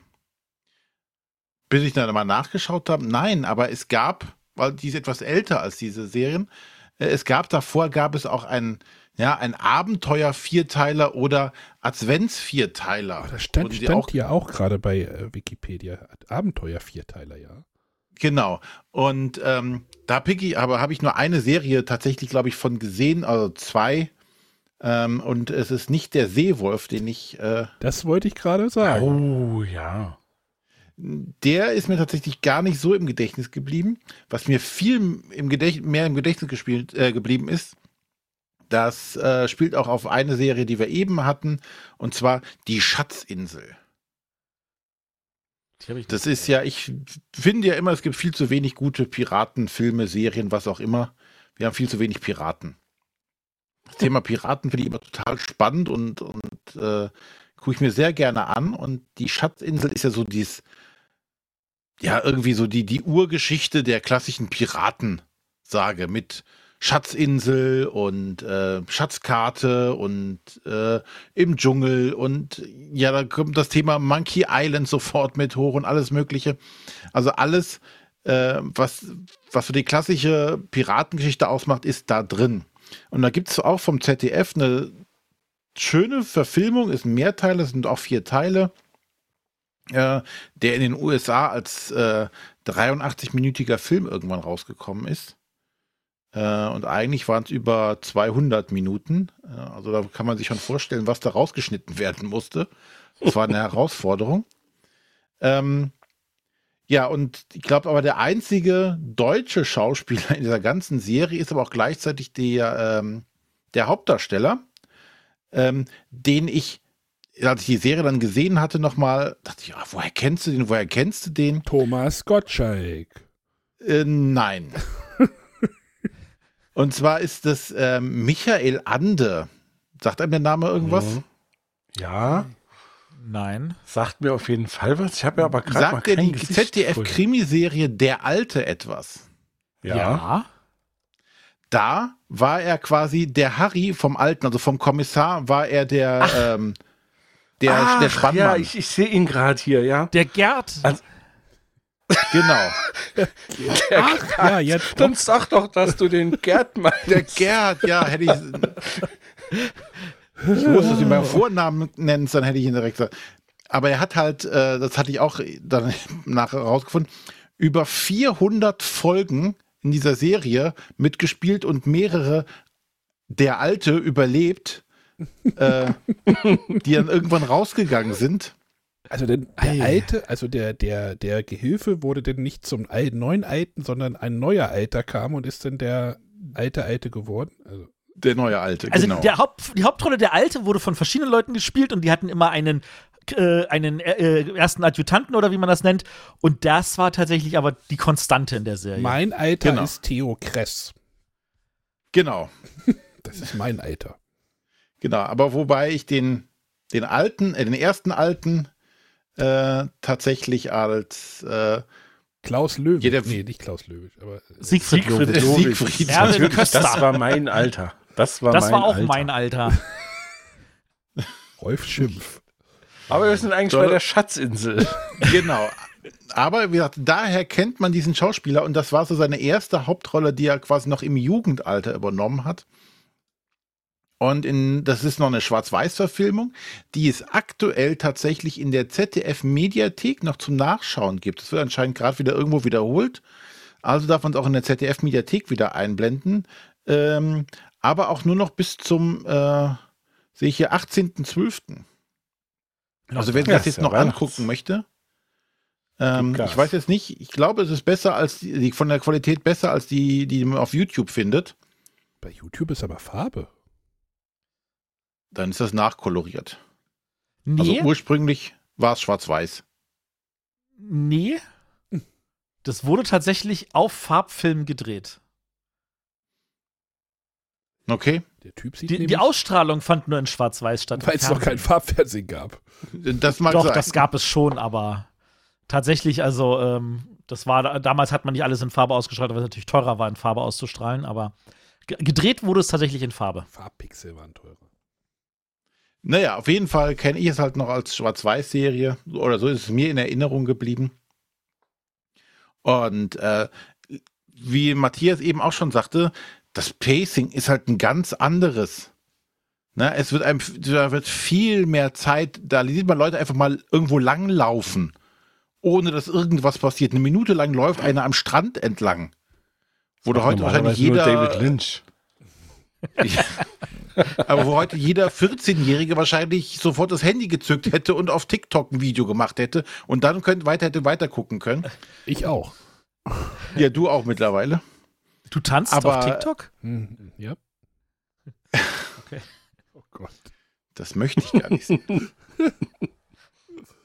Ich kann dazu singen. Oh Gott. Das Schlimme ist, das wird wahrscheinlich noch erfolgreich. Keine Sorge. Kennt ihr diesen Typen? Nee, nee, nee, nee. Weiter. Aber kennt ihr denn die äh, Schatzinsel? Also grundsätzlich als Geschichte oder als Buch, Film? ja, ja. Was ja, als, immer? als Buch auf jeden Fall. Ähm, ich bilde Ja. mir ein, dass ich sogar eine Verfilmung gesehen habe, vielleicht sogar die, aber das ist ewig her und tatsächlich habe ich keine weitere Erinnerung mehr dran. Ich hatte Geht mal- mir genauso, Ich ja. hatte irgendein Hörspiel, das war irgendwie gruselig. Da gibt's ja, sie kommen, sie kommen. Und dann kommen irgendwelche Leute und rennen da irgendwie über den Haufen oder Da so. mal schnell ausgeschaltet. Wäre schlimm, wenn sie nicht gekommen wären. Ja, aber irgendwas, Ganze irgendwas, Aufregung umsonst. irgendwas Gruseliges war da. Also für die, für mich als Hörer. Na, Also- natürlich gibt es aber- von der Geschichte auch viele Hörspieladaptionen. Ähm, Ja. Die beste ist natürlich tatsächlich ein, ein großes Hörspiel, das auch über mehrere Stunden geht. Äh, kann ich auch nur empfehlen an der Stelle. Hat man in dem Hörspiel auch so, dass man eine Minute lang hört, wie jemand den Strand entlang geht? Ich glaube nicht. Ich glaube, das hat man sich Gut. tatsächlich geschenkt. Oh, es gibt ein Robert Louis Stevenson, die Schatzinsel Hörbuch, gerade in äh, ARD Audiothek. ja, so ist es das sogar. 34. Also. Spannend finde ich, dass du halt diese Adventsvierteile nochmal erwähnst, weil also natürlich tatsächlich zu sagen, hey, wir strahlen in jedem Sonntag vom Advent einfach eine Folge aus. Ach, jetzt, das macht ja Sinn sogar. Scheiße. Das, das würde Sinn machen, wenn sie es gemacht hätten. Die erste Vierteiler so. war im Oktober, der zweite auch. ja. Der dritte, also die Schatzinsel lief vom 25. Dezember bis 1. Januar. Also du siehst, das sind echte Adventsvierteiler. Aber tatsächlich habe ich ähm, auf jeden Fall gesehen, die, die im Jahr danach liefen. Also Tom Sawyer, Huckleberry Finns Abenteuer. Die Verfilmung habe ich auf jeden Fall gesehen. Und ich habe nicht verstanden, worum es ging und dachte mir so, was ist das für eine skurrile Geschichte? Äh, wollte mir auch irgendwie meine Schwester nicht erklären. Äh, ich habe Lederstrumpf gesehen und habe es gehasst. Das ist ja so, so Indianergeschichte und so. Ich habe Seewolf gesehen, das fand ich gut. Obwohl ich jetzt nicht weiß, wie gut ich es fand. Das ist schon dafür Kartoffel, zu lang. ne? War das mit der Genau, die Kartoffel. Die Kartoffel. Gut, dass man so eine Und- Serie auf ein, auf zwei Wörter reduzieren kann. Und ich glaube, den Rest habe ich schon nicht mehr gesehen. Ja, ich glaube, ich habe auch nur noch den Seewolf gesehen und den Rest davon kenne ich. Michael Wüsste ich nicht, dass ich das mal irgendwo gesehen habe. Der Mann von Suez. Ei, ei, Aber- ei. Ich habe gerade hier bei ähm, Michael Ande gesehen, eine Sache, die ich tatsächlich auch ähm, mit Weihnachten verbinde. Äh, also weniger ich, sondern auch meine andere Schwester, die hatte das nämlich vorher immer geschaut. Der kleine Lord, da hat er auch mitgespielt. Oh je. Das ist gefühlt auch so ein ganz schlimmer Film. Also für mich Ich würde zumindest. sagen, pass auf, oh ja. pass, auf, über die Filme, über die Weihnachtsfilme reden wir einfach nächstes Jahr, weil da haben wir jetzt ja gar keine angeschnitten. Was haltet ihr dann davon? Ja, ne? Ich bin Das ein wenig machen. enttäuscht. Wer sich bis dahin die Zeit vertreiben will, ich habe mit meinen Kollegen beim Drei Amigos Podcast vor drei Jahren schon mal eine Folge aufgenommen über Weihnachtsfilme. Und da reden wir dann doch irgendwie äh, etwas mehr als zwei Stunden über ganz, ganz gruselige und tolle Filme. Ja, wir machen das dann auch nächstes Jahr, würde ich sagen. Jetzt heute hatten wir ja mehr Serien oder Mehrteiler. Genau. Gut. Ich glaube, Sollte ausreichen für heute. sollte ausreichen für heute. Deckelschleife sollte ausreichen. Gerade mal zwei Stunden hier. Und noch keiner hat über Die Hard gesprochen. Also Ja, das ist das ist, wir haben jetzt Das ja ist ja auch ein Film. Ist Das, ein sorry, Film. Filme wollten wir heute nicht Gut, reden. dass wir Also, über Filme reden wollten und keiner redet über Filme. Eben drum. Das ist es ja. Ja, die anderen können dann ja Filme machen, ja. Jetzt hat, ja. Naja, so eine Traumschiff-Folge ist ja eigentlich auch schon Ja. 90, ist ja, ja, die hat ja 90, ne? Die hat ja 90, du. Und wenn du Ah, dann ja. noch hier die Kreuzfahrt ins Glück hinterher guckst, hast du Hast du 180. sogar Überlänge, da brauchst du eine Pause. Da hättest du schon das Spiel mir das Lied vom Tod schauen können in der Zeit. Und Ja, die gut, also ich Beschreibung meine- für Traumschiff und äh, Kreuzfahrt ins Glück wird durch Spiel mir das Lied vom Tod durchaus sehr gut eingefangen, finde ich. ich sag mal so, Stirb langsam ist ja wenigstens tatsächlich noch letztes Jahrhundert. Ähm, Ja. Viele Weihnachtsfilme sind ja nicht ganz so alt. sind noch älter. Der kleine Ähm, was Lord ich ist von empfehlen kann- 62. Einfach so als Schlussempfehlung, wer kein Problem damit hat, schlechte Liebesschinken zu sehen, weil ich habe da so ein kleines Steckenpferd. Ich gucke auch manchmal gerne schlechte Wenn du Liebesschinken. jetzt Harry und Sally erwähnst, drücke ich, äh, schmeiß ich dich raus aus der Leitung. Das ist kein schlechter Film. Nein, nein, nein, nein, nein, nein, nein. Ich, äh, auf Netflix gibt es einen Film, der heißt ähm, Actually Hard. Und da geht es tatsächlich darum, dass sie versucht, über irgendeine App halt irgendwie die, ihre, den Mann ihres Lebens zu finden und äh, gerät an einen, der sagt, tatsächlich Liebe ist der beste Weihnachtsfilm und sie sagt, nee, stirb langsam. Und das ist, das ist an der Stelle tatsächlich wunderschön gemacht und mit ganz vielen Aufhängern zu beiden Filmen. Gut. Genau. So, bei mir müssen die Würstchen in den Topf. Bei mir das Fondue-Fett heiß gemacht werden. Ich muss mir Kinotickets holen. Und René geht, gibt, bei René geht er geht zum Kaufhof. Solange es ihn noch gibt. Genau. Dann würde ich sagen, frohe Weihnachten an alle, ne? Jo. Auf jeden Fall. Und äh, wir hören uns im nächsten Jahr wieder. Yay. Wir Tschüss sagen? Tschüss. Nö. Tschüss. Bye, bye. Tschüss. Música